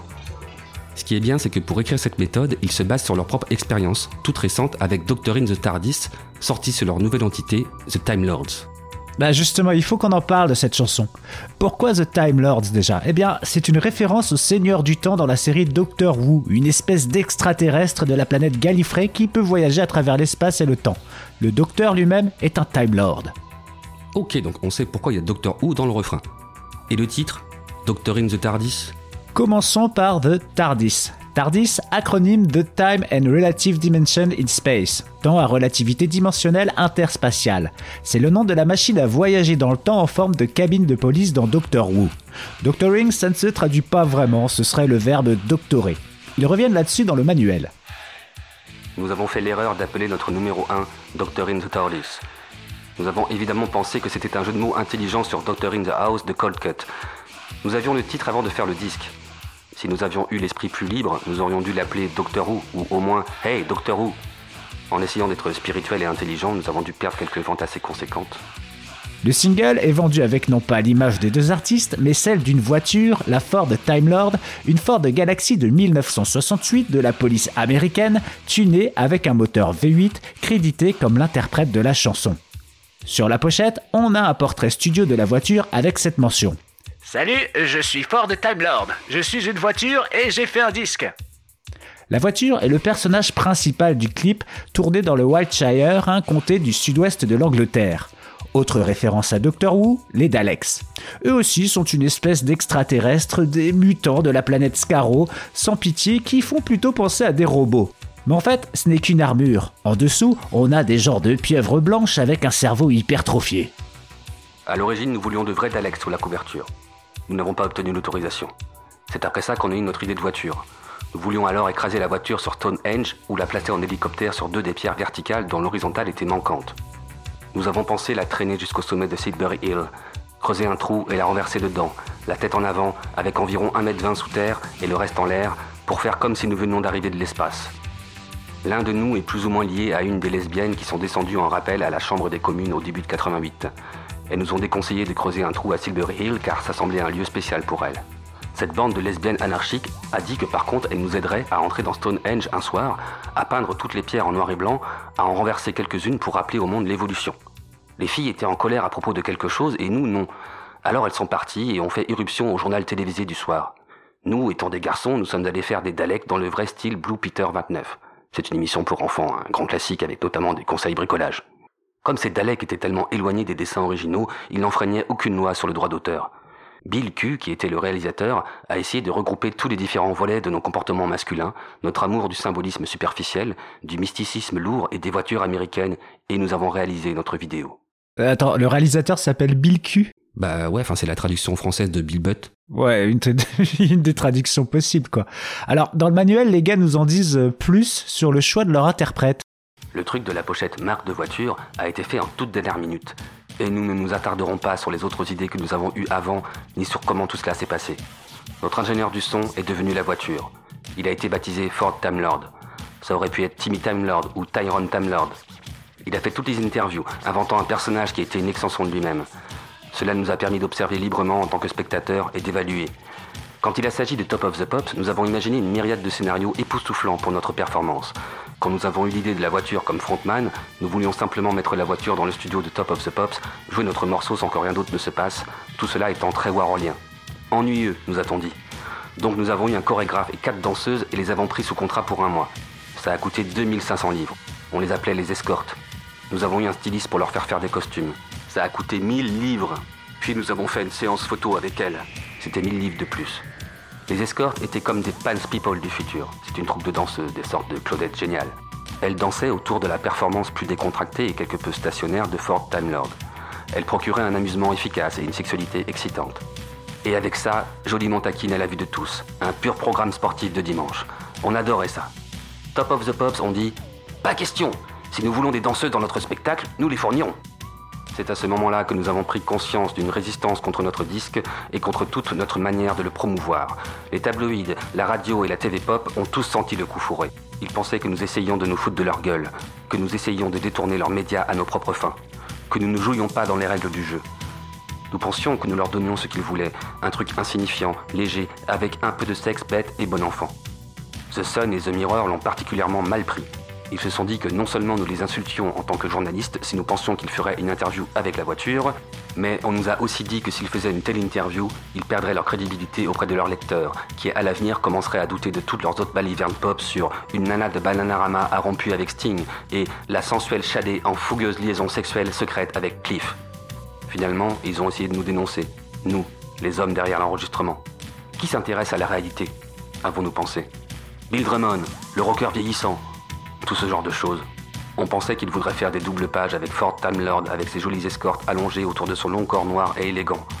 Ça n'a pas été le cas. Ils ont détesté. Ne commettez pas les mêmes erreurs que nous. Économisez votre argent.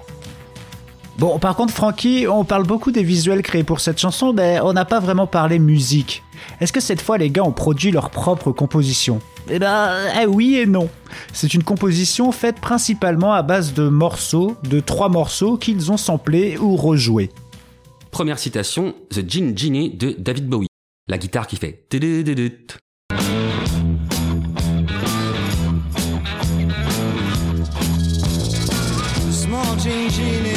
Mais non, il s'agit du groupe The Sweet avec leur titre Blockbuster, la guitare qui fait tada tadat.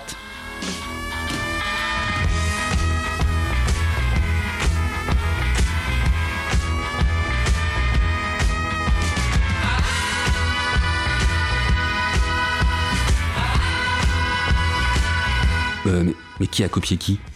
Les deux chansons sont sorties en 1973 sur le même label RCA Records et oui, forcément la question s'est posée. Il y a même eu un docu là-dessus sur BBC Radio 2. Écoutons Andy Scott, le guitariste de The Sweet, dans une interview menée par l'écrivain Alwyn Turner. Vous allez pas le croire, avant notre sortie, nous étions dans le bureau du gars qui était notre contact chez RCA et il nous a passé le nouveau disque de David Bowie. Il nous a joué Gin Genie. Et j'ai répondu, c'est le même riff de guitare. Et il a répondu, vraiment? C'est un mec de maison de disque et je suis là en train de lui dire, tu l'as pas remarqué? Et il était là, non. J'étais horrifié, je pensais, ça sort en premier et nous on sort une semaine après sur le même label, c'est la même riff de guitare. J'ai dit, bah, euh, on n'a aucune chance d'être numéro 1. C'était ma pensée. Et en trois semaines, nous étions numéro 1 et lui numéro 2. Halloween Turner ajoute Blockbuster et The Gin Jenny ont tous deux extrait leur riff de la reprise des Yardbirds du classique R&B de Bo Diddley, I'm a Man.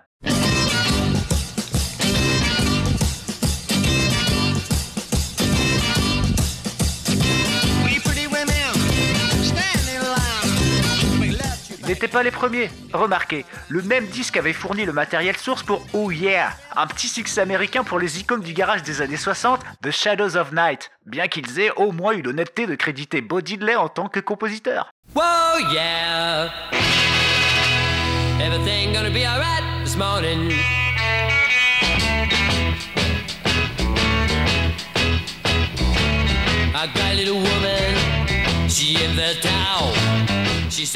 Ok, ça n'en finit pas. Et du coup, le riff original de Bo Diddley, ça donne quoi?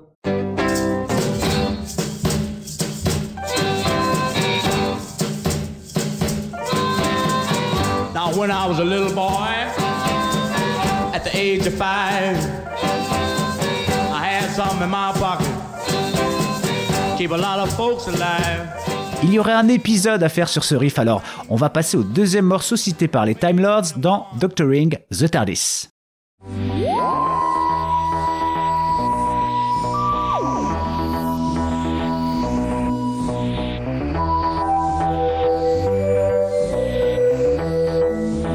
Il s'agit bien sûr du générique de Doctor Who.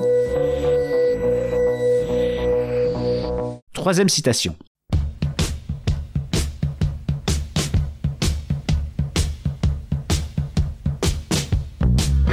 S'agit de Gary Glitter avec son diptyque Rock'n'Roll Part 1 and 2.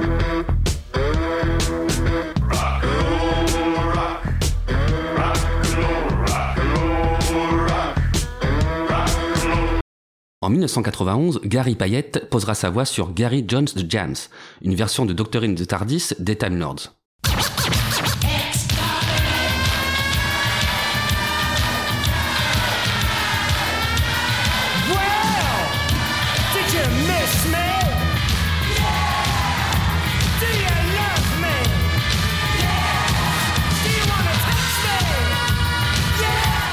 Paroles sont des autoréférences que Gary fait à Glitter.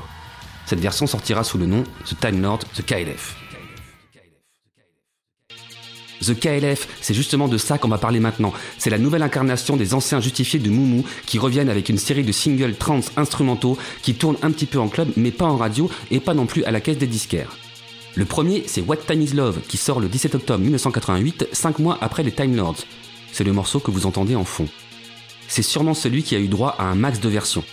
Plus tôt au début de l'année 88, dans un communiqué officiel de KLF Communication, Bill Drummond écrivait, sous la plume de King Boy Après toute la notoriété que nous avons semblé acquérir sur la page d'information des journaux rock au cours de l'année dernière, quelque chose avec lequel nous avons commencé à nous sentir de plus en plus mal à l'aise, nous avons tenté de garder un profil bas en 1988. À part Who Kid the Jams et Burn the Beat, il n'y aura rien de nouveau chez The Jams cette année. Rockman travaille déjà avec Disco 2000 et consacrera beaucoup de temps à la construction d'une statue du diable de 60 pieds dans une église désaffectée près de chez lui. Nous devrions sortir quelques disques 12 pouces sous le nom de The KLF. Ce sera de la pure musique de dance sans rap, alors euh, ne vous attendez pas à les voir commenter dans les journaux musicaux.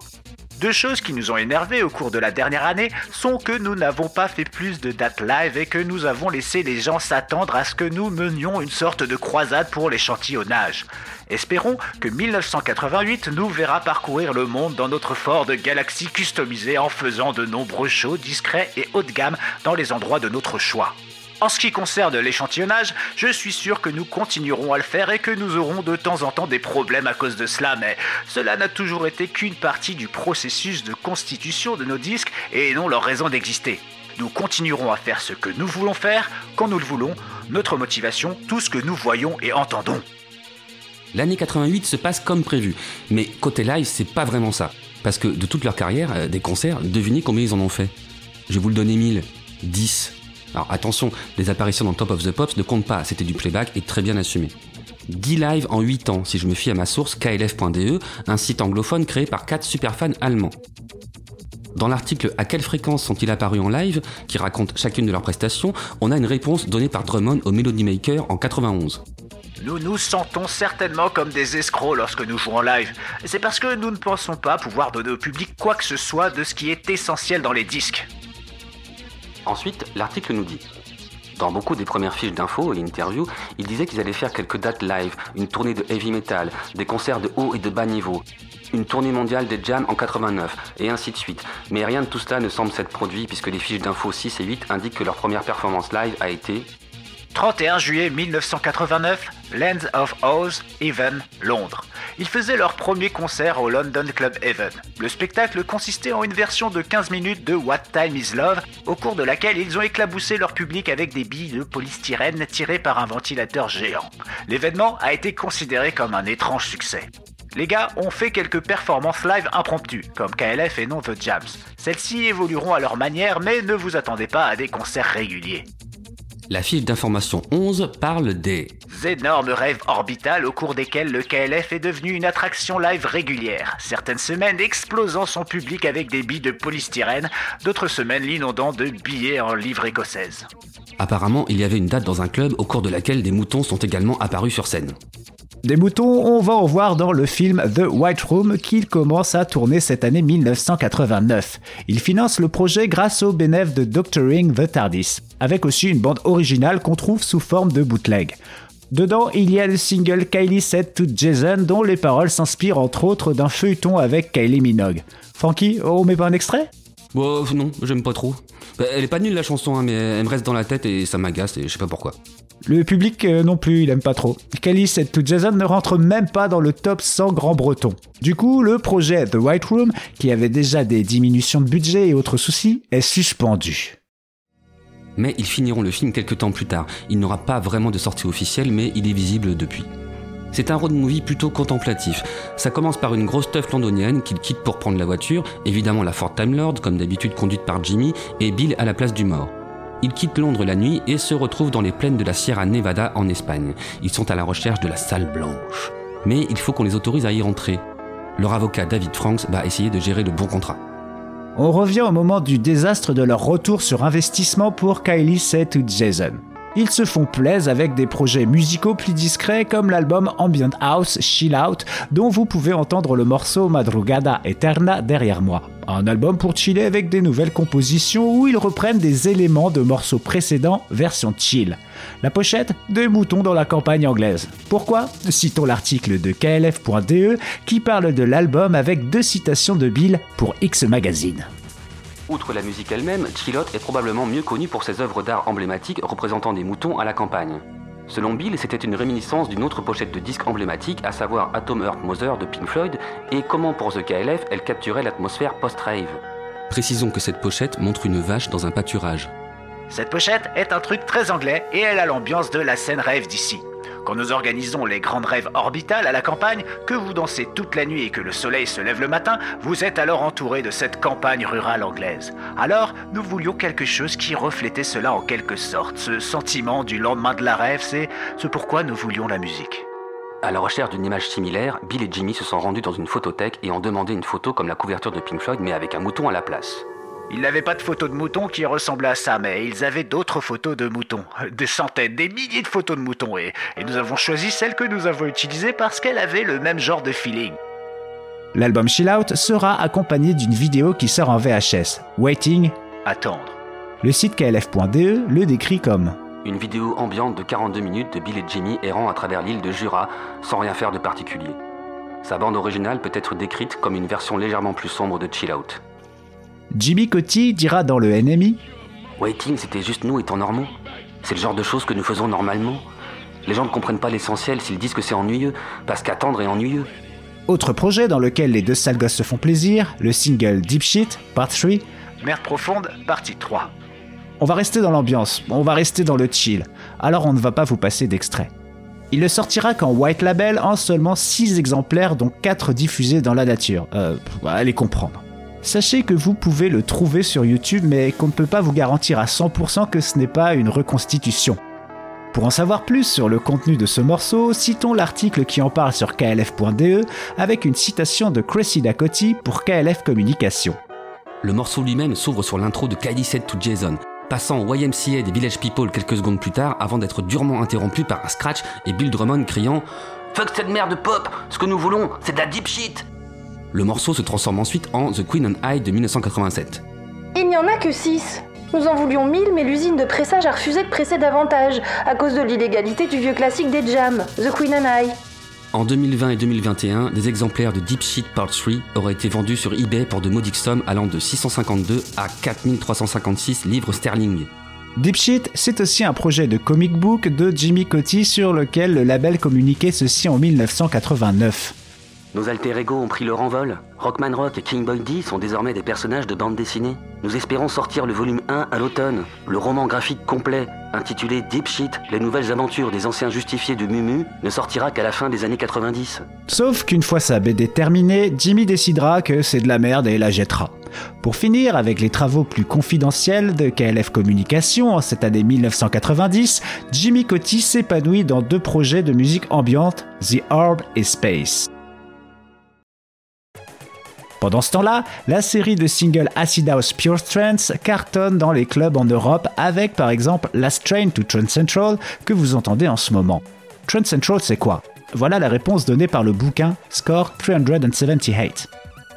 Trend Central est multiple, fluctuante et parfois contradictoire. Selon les divers communiqués de presse émis par KLF, Trend Central désigne parfois la planète d'origine des Justified and Ancient of Mumu ou d'autres fois la ville-monde des terres de Mu.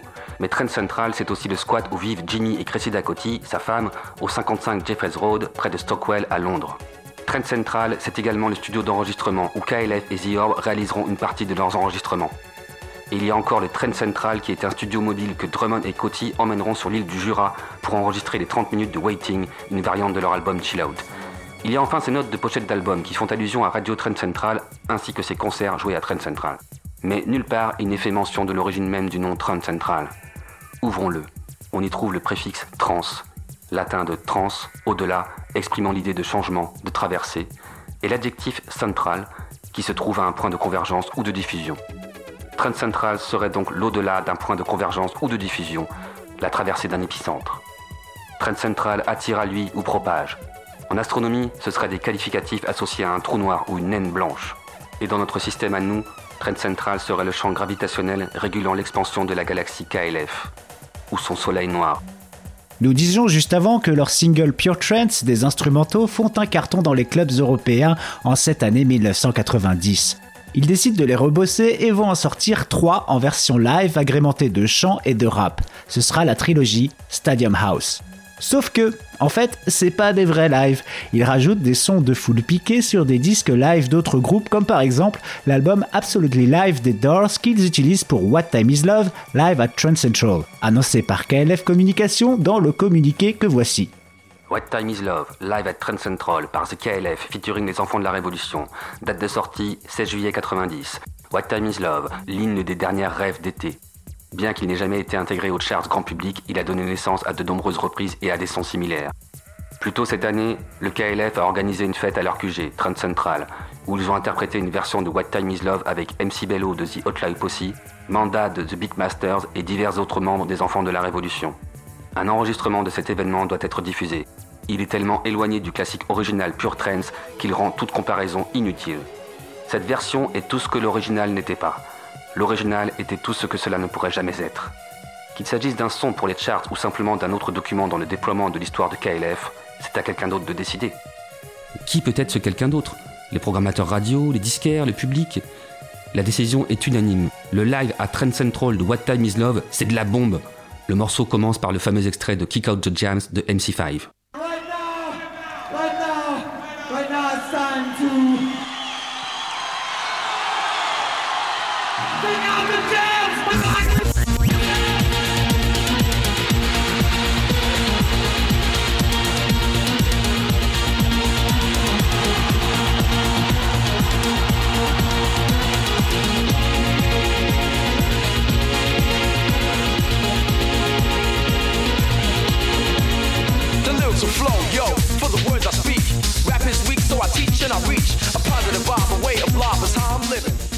Euh, Francky, je te rappelle pour la deuxième fois dans cet épisode que nous faisons un podcast francophone. Donc, si tu veux bien, je vais interpréter le premier couplet de MC Bello en version française. Ok. On va aussi mettre les chœurs des enfants de la Révolution qui font mou mou. En VF, ça fait mu mu. Par contre, ce qui est dommage, c'est qu'il n'existe pas d'instrumental pour cette version. Donc on va coller la traduction par-dessus l'original. Ça roule par contre, il y a une phrase qui va rester en version originale, c'est What time is love parce que euh, quelle heure est l'amour, euh, ouais, je sais pas, je le, je le sens pas. Je comprends. Vas-y Michel, envoie.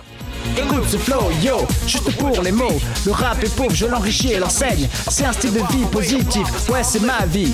Motivons-nous sur ce rythme. KLF, le meilleur crew, tu le sais. Je crée une rime qui ne va pas m'effrayer. De retour pour réagir, assez, c'est assez. Je te pose une question. What time is love? What time is love?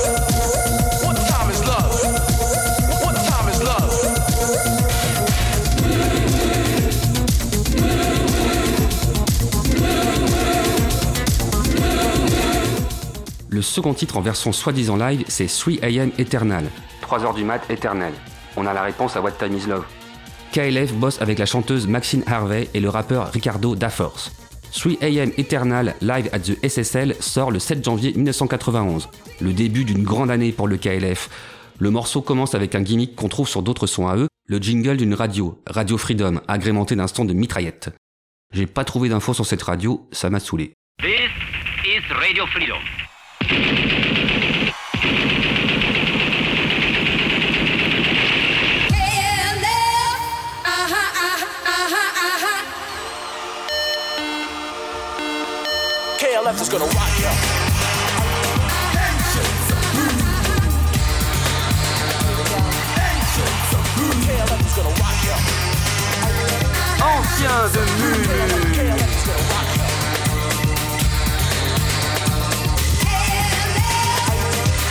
De.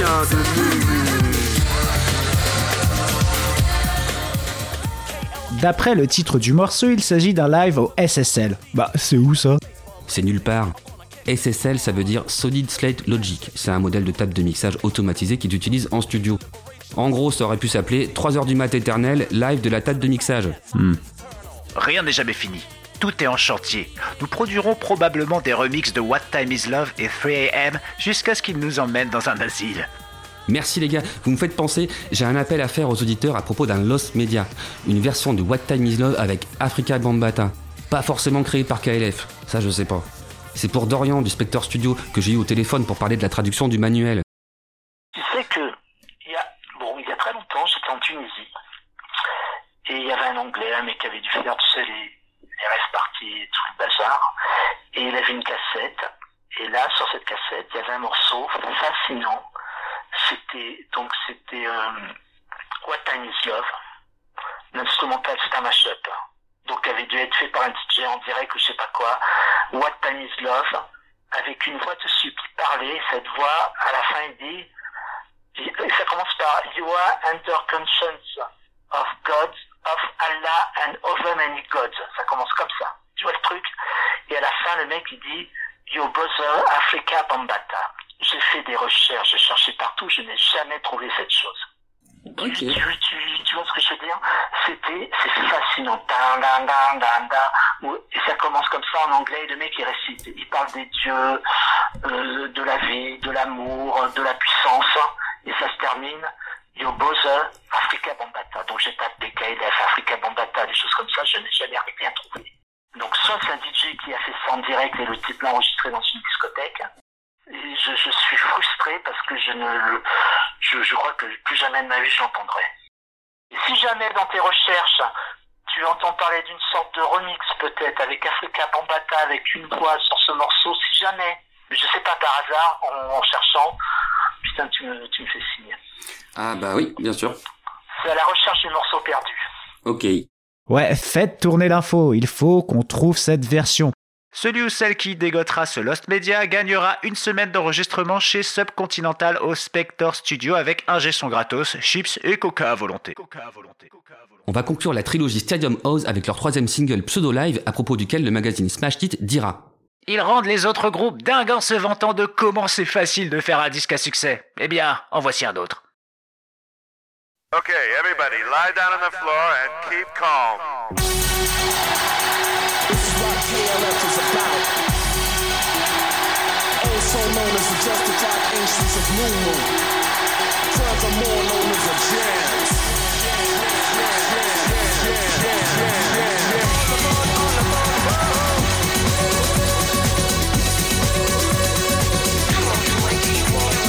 Last Train to Trent Central, live from the Lost Continent, dernier train pour Trent Central, live depuis le continent perdu, est distribué aux médias avec un communiqué de presse. Dernier train vers Trent Central, nouveau single, tout format, KLF Communication. Date de sortie, lundi 22 avril 1991. Vidéo disponible le 16 avril. Prévision de graphique, top 5, 40 000 préventes. Artistes, malheureusement non disponibles pour les apparitions à la télévision. Radicalement réenregistré à partir de la piste de leur top 3 de The Right Room, Last Train to Trent Central est la dernière partie de la Stadium House trilogie de KLF qui comble le chaînon manquant entre le rock et la dance avec une originalité étonnante. Il est ironique qu'en Amérique, la perception générale du KLF à partir du son live de leur single est que ce sont des énormes lives où ils remplissent le stade alors qu'en fait ils ne jouent jamais de concert. À noter particulièrement le décor miniaturisé de la vidéo Last Train appelé le pays de Mou qui est tourné en micro gros plan slow-mo avec des figurines animées qui seront montées avec des images de performance. Cela promet d'être chaud au milieu du marasme de la sortie de vidéos promo. Également sur le front vidéo KLF, employant les mêmes techniques de décor et d'animation, les vidéos des deux autres parties de la trilogie Stadium House, What Time Is Love et 3AM Eternal, ont été refaites et seront publiées sous forme de vidéos promo. Il y aura un aperçu des trois pièces prévues provisoirement pour le dimanche avant la sortie du single dans un cinéma du West End complet avec une projection 70 mm et une stéréo Dolby méga forte. Restez à l'écoute pour les détails. Je vous conseille la vision de cette trilogie Stadium House où vous verrez la Ford Time Lords voler, la ville de Trent Central, sa pyramide avec à l'intérieur la troupe des musiciens, chanteuses, danseuses, danseurs de KLF, des costumes et des chorégraphies improbables dirigées par Cressida qui s'amuse comme une gamine, les étincelles qui jaillissent de la guitare de Coty et de la meuleuse de Drummond, les fameuses maquettes. Pour bien profiter de ce voyage musical à Trent Central, vous devez idéalement commander le DVD Blu-ray de 23 Seconds to Eternity, 23 secondes pour l'éternité, sur le site du British Film Institute. Ça vient de sortir en novembre 2023. Je l'ai reçu hier et je n'ai pas regretté mon achat. D'ailleurs, juste après la trilogie, il y a le film de 29 minutes The Rites of Mu, les rites de Mu, que j'ai découvert hier soir. Encore réalisé par Bill Butt, ça a une forme plutôt documentaire avec la voix de Martin Sheen qui jouait dans Apocalypse Now et une musique d'ambiance très à propos pour raconter un rituel chelou. Ça commence avec une annonce. Mesdames et messieurs, merci d'accueillir sur scène le KLF. Après le fameux de MC5, on a un gars en toche jaune à capuche avec le logo KLF sur scène devant un rideau rouge au ralenti. Il parle mais on n'entend pas ce qu'il dit. Le rideau s'ouvre, derrière un camion de glace avec Billy Jimmy prêt à servir les clients.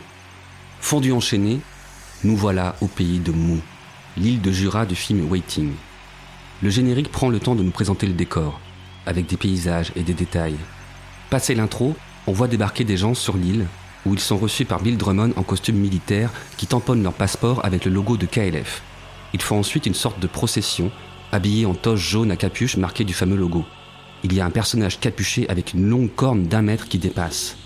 On assiste aux prémices d'un rituel qui implique une sorte d'idole à base de branches de 12 mètres de haut. Et après, je ne vais pas tout vous spoiler. Nous sommes toujours en 1991 et fin octobre, c'est le retour des Jams avec It's Grim Up North. C'est sinistre le Nord.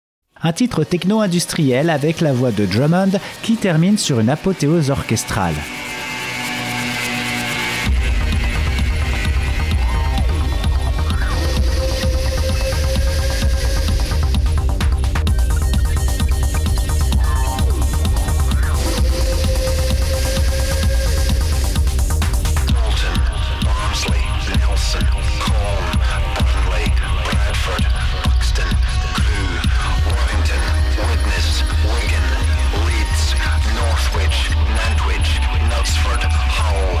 Sur le site sanctel.com, on trouve cette explication générée par une IA non syndiquée et donc on peut la citer sans problème. La chanson It Scream Up North de The Justified Chants of Mumu est un clin d'œil aux régions souvent décriées du nord de l'Angleterre. Les paroles énumèrent plus de 20 villes du nord de l'Angleterre par ordre alphabétique, dont Bolton, Barnsley, Nelson, Colne, Leeds, Manchester et Sheffield. Le refrain de la chanson rappelle que, même si certaines personnes considèrent que le nord de l'Angleterre n'a pas grand-chose à offrir, il s'agit d'une région dynamique et vivante qui offre de nombreuses attractions et possibilités à explorer. Le message général de la chanson est que le nord de l'Angleterre mérite le respect et que ses habitants ne doivent pas être jugés sur la base de quelques stéréotypes négatifs. Voici quelques secondes de notre adaptation francophone qui cite des bleds du nord de la France.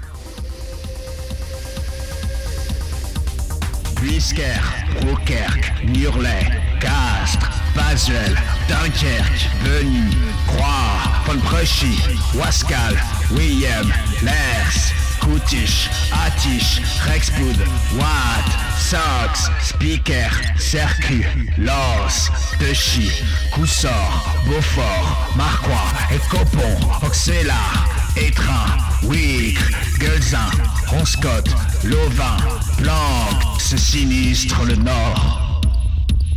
It's Green Up North rentre tout juste dans le top 10 des charts anglais et fait cinquième en Finlande. King Boy D et Rockman Rock décident de voir grand et de faire un hymne américain rock. Ce sera la version America de What Time Is Love. Ils refont le morceau avec Glenn Hughes, bassiste et chanteur chez Deep Purple.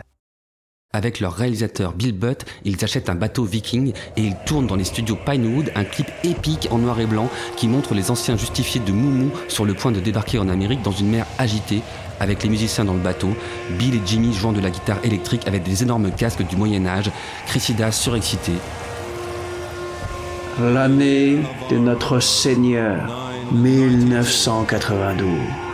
Les anciens justifiés de Mumu embarquèrent sur leur long bateau pour un voyage à la redécouverte du continent perdu. Après plusieurs mois sur des mers périlleuses et tumultueuses, leurs recherches furent vaines. Alors que tout semblait perdu, ils découvrirent l'Amérique. La musique que vous allez écouter est la célébration du millième anniversaire de la fondation de cette grande nation.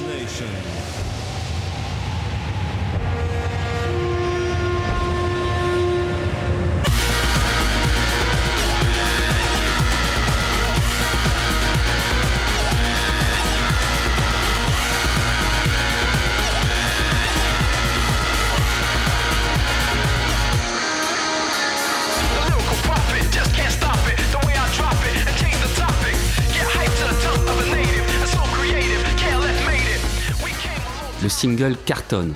En France, il est même offert en vinyle picture disc au lecteur de Libération. Il y a juste un coupon à envoyer pour le recevoir à la maison.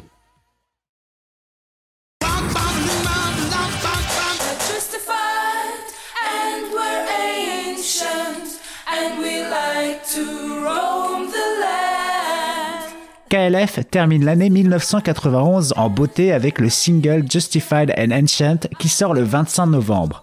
La chanson reprend une mélodie et des paroles qu'on entendait dans Hey Hey We Are Not the Monkeys, premier titre du premier album des Jams que vous entendez derrière moi. Il existe déjà une version reggae que le public a pu découvrir dans l'album The White Room sorti en mars. Mais là, les gars veulent en faire un tube pop house. Ils rebossent avec la chanteuse Maxine Harvey et le rappeur Ricardo da Force, et pour les couplets chantés, ils font venir une chanteuse de country à la gloire passée, Tammy Wynette. Je suis tombée sous le charme du morceau dès que je l'ai entendu. Il avait une mélodie parfaite, mais je ne comprenais pas vraiment de quoi il parlait. Je ne sais vraiment pas pourquoi ils m'ont choisi. En dehors des capacités vocales de Tammy, c'était l'occasion d'une nouvelle pirouette, l'occasion d'une petite ref, à savoir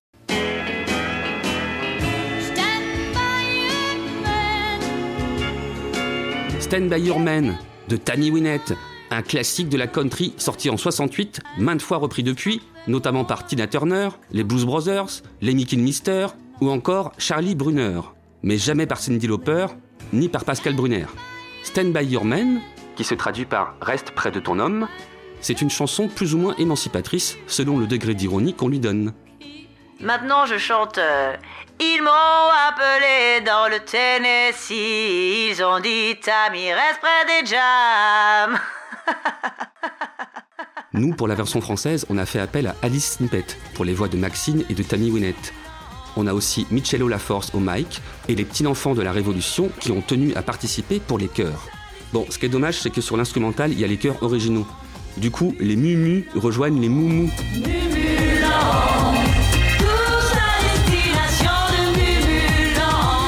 Sont justifiés et ils sont anciens. Ils conduisent un camion de glace. Fais-le rouler par le haut.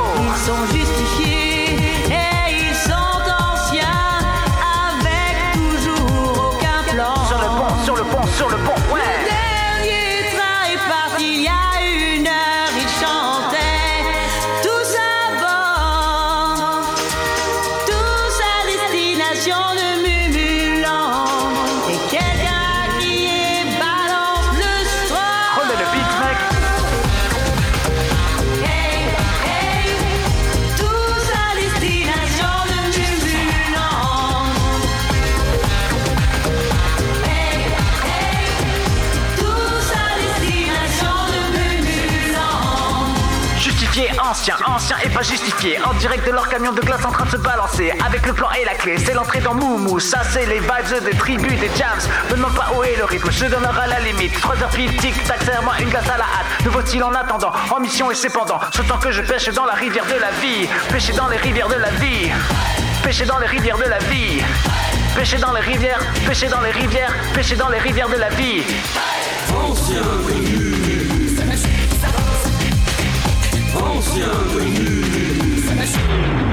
Remets le beat, mec.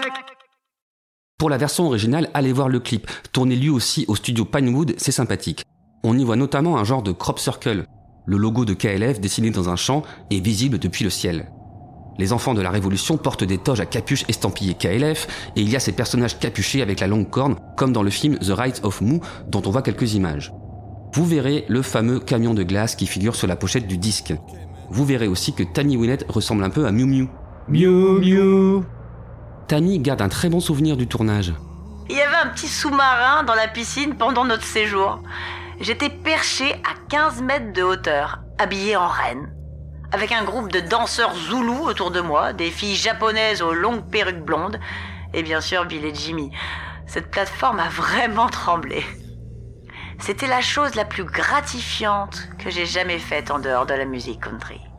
Ils sont vraiment à l'aise. Ils portent des chemises en flanelle, des sacs à dos et des jeans.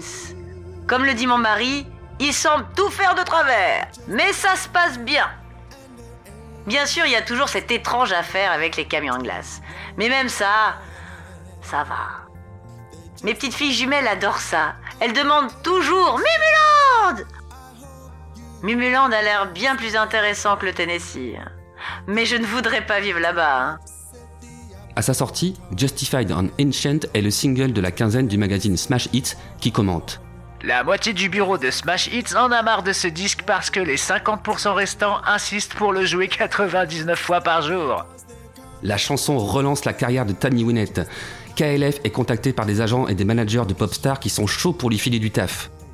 Normal, Justified and Ancient fait numéro 2 en Grande-Bretagne, numéro 11 aux USA. Et là, on n'est pas loin du top 10, hein, parce qu'entre 11 et 10, il y a 1. Et si t'enlèves le 0 de ton 10, t'obtiens le numéro 1. Et ça, c'est la place qu'ils ont eu aux charts dans quelques pays d'Europe. Arrive 1992, l'album The White Room, sorti début 1991, où l'on trouve les trois hits de la trilogie triomphante dont on parlait tout à l'heure, est numéro 3 en Angleterre. Les singles de KLF font numéro 1, numéro 3 un peu partout dans le monde, c'est un carton. C'est ce que nous raconte DJ Little Nemo sur sa chaîne YouTube Histoire électronique par DJ Little Nemo, seule source francophone que Frankie a trouvé sur YouTube et qui raconte bien le parcours de KLF. Pendant 18 mois, ils vont être le groupe qui vend le plus de singles dans toute l'Europe. Tout ça en étant totalement indépendants. Ils n'ont pas de major, ils ont leur propre label. Ils font d'ailleurs leur propre costume. Vous avez pu voir dans les clips, c'est un peu, euh, un peu étrange, mais c'est eux-mêmes qui font leur propre costume et mise en scène. Ils sont totalement indépendants. Ils n'ont pas de manager, ils n'ont pas de bureau. Et ça énerve un peu euh, l'industrie musicale, euh, mais c'est un véritable carton. Et ils sont nominés, et d'ailleurs ils obtiennent le prix du meilleur groupe britannique au Brit Awards 1992. Et là, ils vont dynamiter tout ce qu'ils ont fait. Ils vont s'autodétruire. Non mais c'est qui ce mec? Pourquoi c'est ce lui qui parle des Brit Awards anglais- 92 Oh, salut Ben de Violence du podcast Graines de Violence. Ouais, salut Michel. Francky, c'est qui ce mec? Pourquoi c'est lui qui parle des Brit Awards 92 Bah écoute, c'est c'est un mec qui a, qui a fait le taf, quoi, donc, euh, enfin, je sais pas, moi, elle est bien sa vidéo, franchement. ouais. Non, non, non, mais attends, Francky, j'ai entendu le début de l'épisode tout à l'heure. Vous avez mis une réplique de moi, celle où je vous recommandais KLF pour mauvais travail. Ouais. Bah ouais. Eh ben, bah, c'était pour marquer notre reconnaissance envers toi. Ouais, ouais, sauf que t'as coupé la suite, le plus important. Euh, ben, moi, je suis pas au courant du tout. hein. Ça, c'est entre toi et Francky, joue parce que. Oh, ok. Eh ben, faudrait Euh, peut-être changer de collaborateur, Michel. Ton collègue, c'est un fourbe. Oh. Euh, écoute, Ben, je, je me souviens pas, je, je sais pas de quoi tu parles, je, je suis désolé. Ah, mais t'inquiète, j'ai la version intégrale de la discussion. Écoute. Oh. Vous devriez faire un sujet sur KLF, ça, c'est un groupe pour mauvais travail. Ah ouais, ça me parle. Je, je m'étais intéressé en plus à ça il y a, il y a plus de 15 ans, mais, mais je crois que j'ai pas trop accroché, en fait. Ouais, franchement, vas-y, ils ont une histoire, ces gars-là. Ok, ouais, bah, ok, merci, bah, je vais regarder ça. Peut-être que ça pourrait me plaire. Eh, et par contre, ce qui me ferait super plaisir, ce serait de raconter leur passage aux Brit Awards en 1992. Ah, ah, ah, euh, Allô Je comprends, rien que tu dis. Je- Allô Passe sous un tunnel Franck, je t'appelle au mauvais studio, d'où tu passes sous un tunnel? Ah, ah, Michel, t'as pas dit Allô Ma- mo- Mauvais studio mobile Mau- Mauvais studio. Ah ouais, ouais, ok. Genre, t'as un, t'as un mauvais travail mobile? T'as- Non, t'as une MT mobile? T'as t'as pas une Ford Escroc plutôt? Franck? Oh Franck? Franck, putain Bon, euh, Ben, je suis vraiment navré de ce qui s'est passé. hein. Je crois que Francky, en fait, il, il a fait son contrôle fric et plus ou moins consciemment. Il a tout voulu gérer pour le dossier KLF. C'est c'est pas de sa faute. Bah voilà. Bah oui, je, je suis passionné, quoi. Ouais, et c'est pour ça qu'au lieu de rédiger un texte, tu cites un youtubeur. Elle est belle, la passion. Oh. Bah Ben, euh, tu sais, ça fait partie du truc dans cet épisode. Il y a beaucoup de copiage, collage, mais eh, c'est un peu un hommage à, à ce qu'ils faisaient, les Jams. Euh, hein, Francky C'est ça? Bah oui, voilà, c'est- un peu euh, des concept, quoi. Voilà. Ouais, ouais, concept, ouais. Et ben moi, en attendant, j'ai vraiment bossé le sujet, bordel. Moi, j'ai écrit ce qu'il fallait écrire sur KLF au Brit Awards 1992. Ok, cool, mec. Eh ben, on va écouter ça. ok, c'est parti. It's 3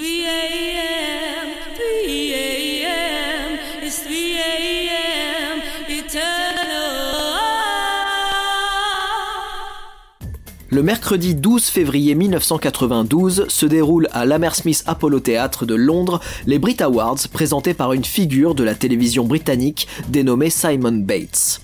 Les Brit Awards, comme l'auront déduit les plus anglophones d'entre vous, c'est une cérémonie qui récompense chaque année les artistes anglais les plus méritants, ou du moins les plus populaires. Elle est alors diffusée sur la BBC depuis 15 ans et malgré son jeune âge, elle a déjà la tronche ridée d'une vieille institution en charentaise pendant laquelle il ne se passe jamais rien. Pour être sûr d'éviter le moindre incident, ça fait 3 ans qu'elle n'est plus diffusée en direct, sous prétexte qu'en 1989, Samantha Fox et Mick Fleetwood, qui présentaient l'émission, connaissaient mal leur texte. C'est vous dire la frilosité du machin. En 92 donc, les Brit Awards pensent une nouvelle fois ne prendre aucun risque. Au programme, un hommage appuyé à Freddie Mercury, mort quelques mois auparavant, une consécration du sympathique Seal et une célébration des inoffensifs Simply Red, qui partagent leur récompense du meilleur groupe de l'année avec les petits fanfarons de KLF. Le groupe de Bill Drummond et Jimmy Cotty aura même l'honneur de fouler la scène pour y jouer 3am Eternal, fameux hydre musical dont les Brit Awards s'apprêtent à découvrir la plus effrayante de ces mille têtes. Et oui, parce qu'après tout ce que Michel et Francky vous ont raconté juste avant moi, vous pensiez vraiment que KLF allait se contenter de sagement récupérer son trophée pendant une cérémonie chiante à mourir? Sûrement pas. L'occasion est trop belle pour traumatiser toute l'industrie sur plusieurs générations. Pour ce faire, le duo demande à Extreme Noise Terror, avec qui ils sont en train d'enregistrer leur prochain album, de venir les accompagner sur scène. Comme vous l'avez peut-être deviné, avec un nom pareil, Extreme Noise Terror, c'est pas exactement un groupe de drones musettes. Leur truc à eux, c'est le punk hardcore. Certains leur imputent même l'origine du grindcore, un sous-genre aujourd'hui particulièrement prisé par les mélomanes les plus déviants et qui fait beaucoup, mais alors vraiment beaucoup de bruit. Face aux nœuds qui peuplent les fauteuils en velours des Brit Awards, vous vous dites que ça va éclabousser et vous avez raison. Mais le plus surprenant, c'est que ça aurait pu être largement pire si Extreme Noise Terror n'avait pas réfréné les idées folles furieuses de Drummond. Car pour cette performance, Monsieur KLF en chef ne manque pas d'inspiration. Son idée première est de démembrer le cadavre d'un mouton sur scène, ce à quoi les membres de Extreme Noise Terror se sont farouchement opposés. Et oui, on peut faire de la musique de barbares adorateurs de Satan et avoir à l'intérieur un cœur de végétarien qui bat, ce n'est pas incompatible. Drummond a donc revu sa copie et proposé un compromis. Ok, on oublie le mouton crevé, mais à la place, on balance des seaux de sang de porc sur le public, à la fin de la prestation, une sorte de carré au bal du diable inversé si vous voulez. Seulement quelqu'un a cafeté et KLF a reçu un courrier de la BBC les interdisant de se pointer avec autre chose que des amplis et des instruments de musique. Les videurs ont été bien briefés, ils ne laisseront entrer ni les baskets ni les bidons de sang de cochon. Bill Drummond gamberge, il se demande comment il va bien pouvoir faire pour les emmerder sans se faire choper à la douane. Pendant un instant, il songe à se couper la main en direct, mais il se souvient qu'il a besoin des deux pour jouer au baby-foot. Au final, il met une sourdine à ses ambitions gore et décide que ce soir-là, lui et ses comparses ne feront couler le sang que symboliquement, ce qui, vous le verrez, n'est déjà pas mal. From London's Hammersmith Odeon, one of the greatest venues for live music over Il est environ 21h30, la cérémonie est déjà bien entamée et KLF est le troisième groupe à monter sur scène devant près de 9 millions de téléspectateurs. Une voix chaleureuse annonce le groupe, puis le rideau tombe et dévoile les gueules patibulaires de Extreme Noise Terror, leurs regards sombres, leurs cheveux gras, leurs lèvres déformées par un rictus à l'envers et leurs mains cramponnées à leurs instruments prêts à en découdre. Au centre de la scène, Jimmy Cotti est habillé d'une incompréhensible grenouillère militaire avec une grosse capuche, tandis que Bill Drummond porte un kilt et un long manteau en cuir en mâchouillant un cigare imposant.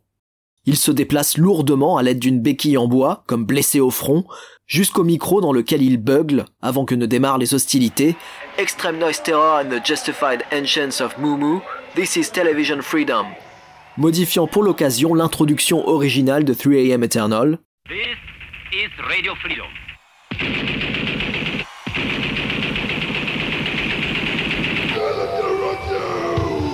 Puis le morceau démarre en catastrophe et en même pas 3 secondes, on quitte les belles dorures de l'Hammersmith Apollo pour une descente sans escale vers les boyaux de l'enfer. Et vas-y que je te tabasse la caisse claire à grands coups de double pédale, vas-y que je te balance des gros riffs saccadés dans des amplis en fin de vie, vas-y que je te vomis dans le micro les paroles complètement méconnaissables du morceau, pendant qu'un gyrophare bleu flic aveugle le public et qu'un mur de lumière orange en fond de scène donne l'impression d'un incendie. Pendant les couplets, enfin si on peut considérer qu'il y a bien une structure dans ce bordel, Bill Drummond scande une sorte de rap hystérique, complètement off-beat comme disent les connaisseurs, et dont en plus on ne pige pas un traître mot. Il s'en rend bien compte puisqu'il éclate de rire au milieu d'une strophe avant de se retirer dans les coulisses pour aller chercher de quoi assurer un clou du spectacle que le public n'oubliera jamais.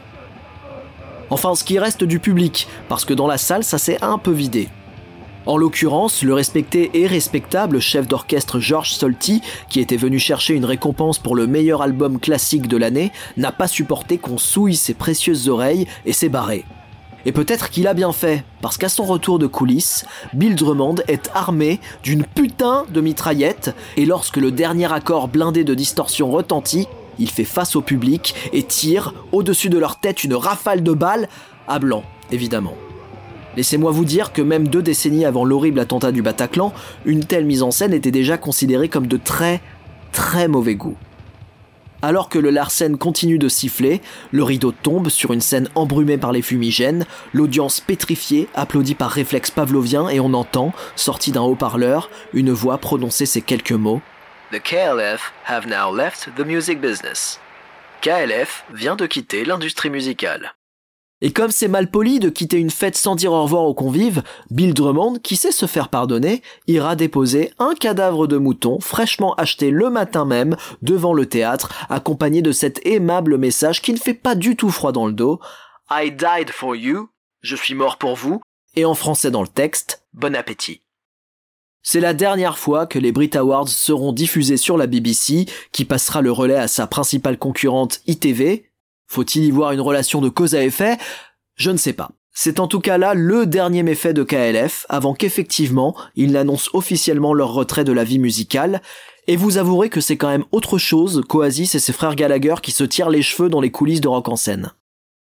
Dans un communiqué particulièrement avare en explications, publié dans le NME du 16 mai 1992, on pouvait lire ceci. Le chemin que nous avons parcouru ces cinq dernières années fut sauvage et mouvementé, glorieux et maussade, merdeux mais brillant. Ces deux dernières années, nous avons atteint les sommets du succès commercial. Nous sommes aujourd'hui au point où ce chemin va dégringoler des cimes ensoleillées jusqu'à des mondes souterrains dont on ne sait rien. À l'avenir, plus aucun disque de Justify Ancients of Mumu, de Time Lord, de Jams, KLF ou d'un quelconque projet rattaché à nos activités ne sortira. Dès aujourd'hui, tout notre travail discographique va être effacé. Notre boîte aux lettres restera ouverte à la communication, notre fax sera branché et notre répondeur prêt à enregistrer et de temps en temps peut-être que nous répondrons à vos questions. Nous voulons remercier tous ceux, amis comme ennemis, qui ont joué un rôle dans notre aventure. Si nous nous retrouvons plus tard, préparez-vous. On aura peut-être trouvé notre forme ultime. En attendant, l'obscurité vous salue. Nous n'avons pas plus d'informations à vous donner. Et du coup, ils ont fait quoi de leur trophée? Bah, Ils étaient venus chercher un prix quand même. Ah ouais, ça c'est tout un bordel aussi. Alors, en fait, ce qui s'est passé, c'est que... Bon, tu sais quoi L'émission dure déjà une plombe, alors je vais faire comme pour Lou Reed et faire un cliffhanger ici. Vous aurez la suite au prochain épisode. C'était Graines de violence. Quoi Hop, hop, hop, hop, hop, hop, hop, hop, Attends, attends, attends. Eh, y a pas de graine de violence Ouais. ici, un mec, c'est mauvais travail. Alors va conclure ta trilogie sur Lou Reed et laisse notre podcast tranquille. Merci. Ouais, merci Michel. Bah attends. Allez, on va rendre l'antenne. Les petits mauvais. Vous vous demandez ce qu'ils ont bien pu faire après ce coup d'éclat d'anthologie Bah oui. Rendez-vous l'année prochaine pour l'épisode 36 de Mauvais Travail. Bah oui. À l'année prochaine, les petits mauvais. Salut Radio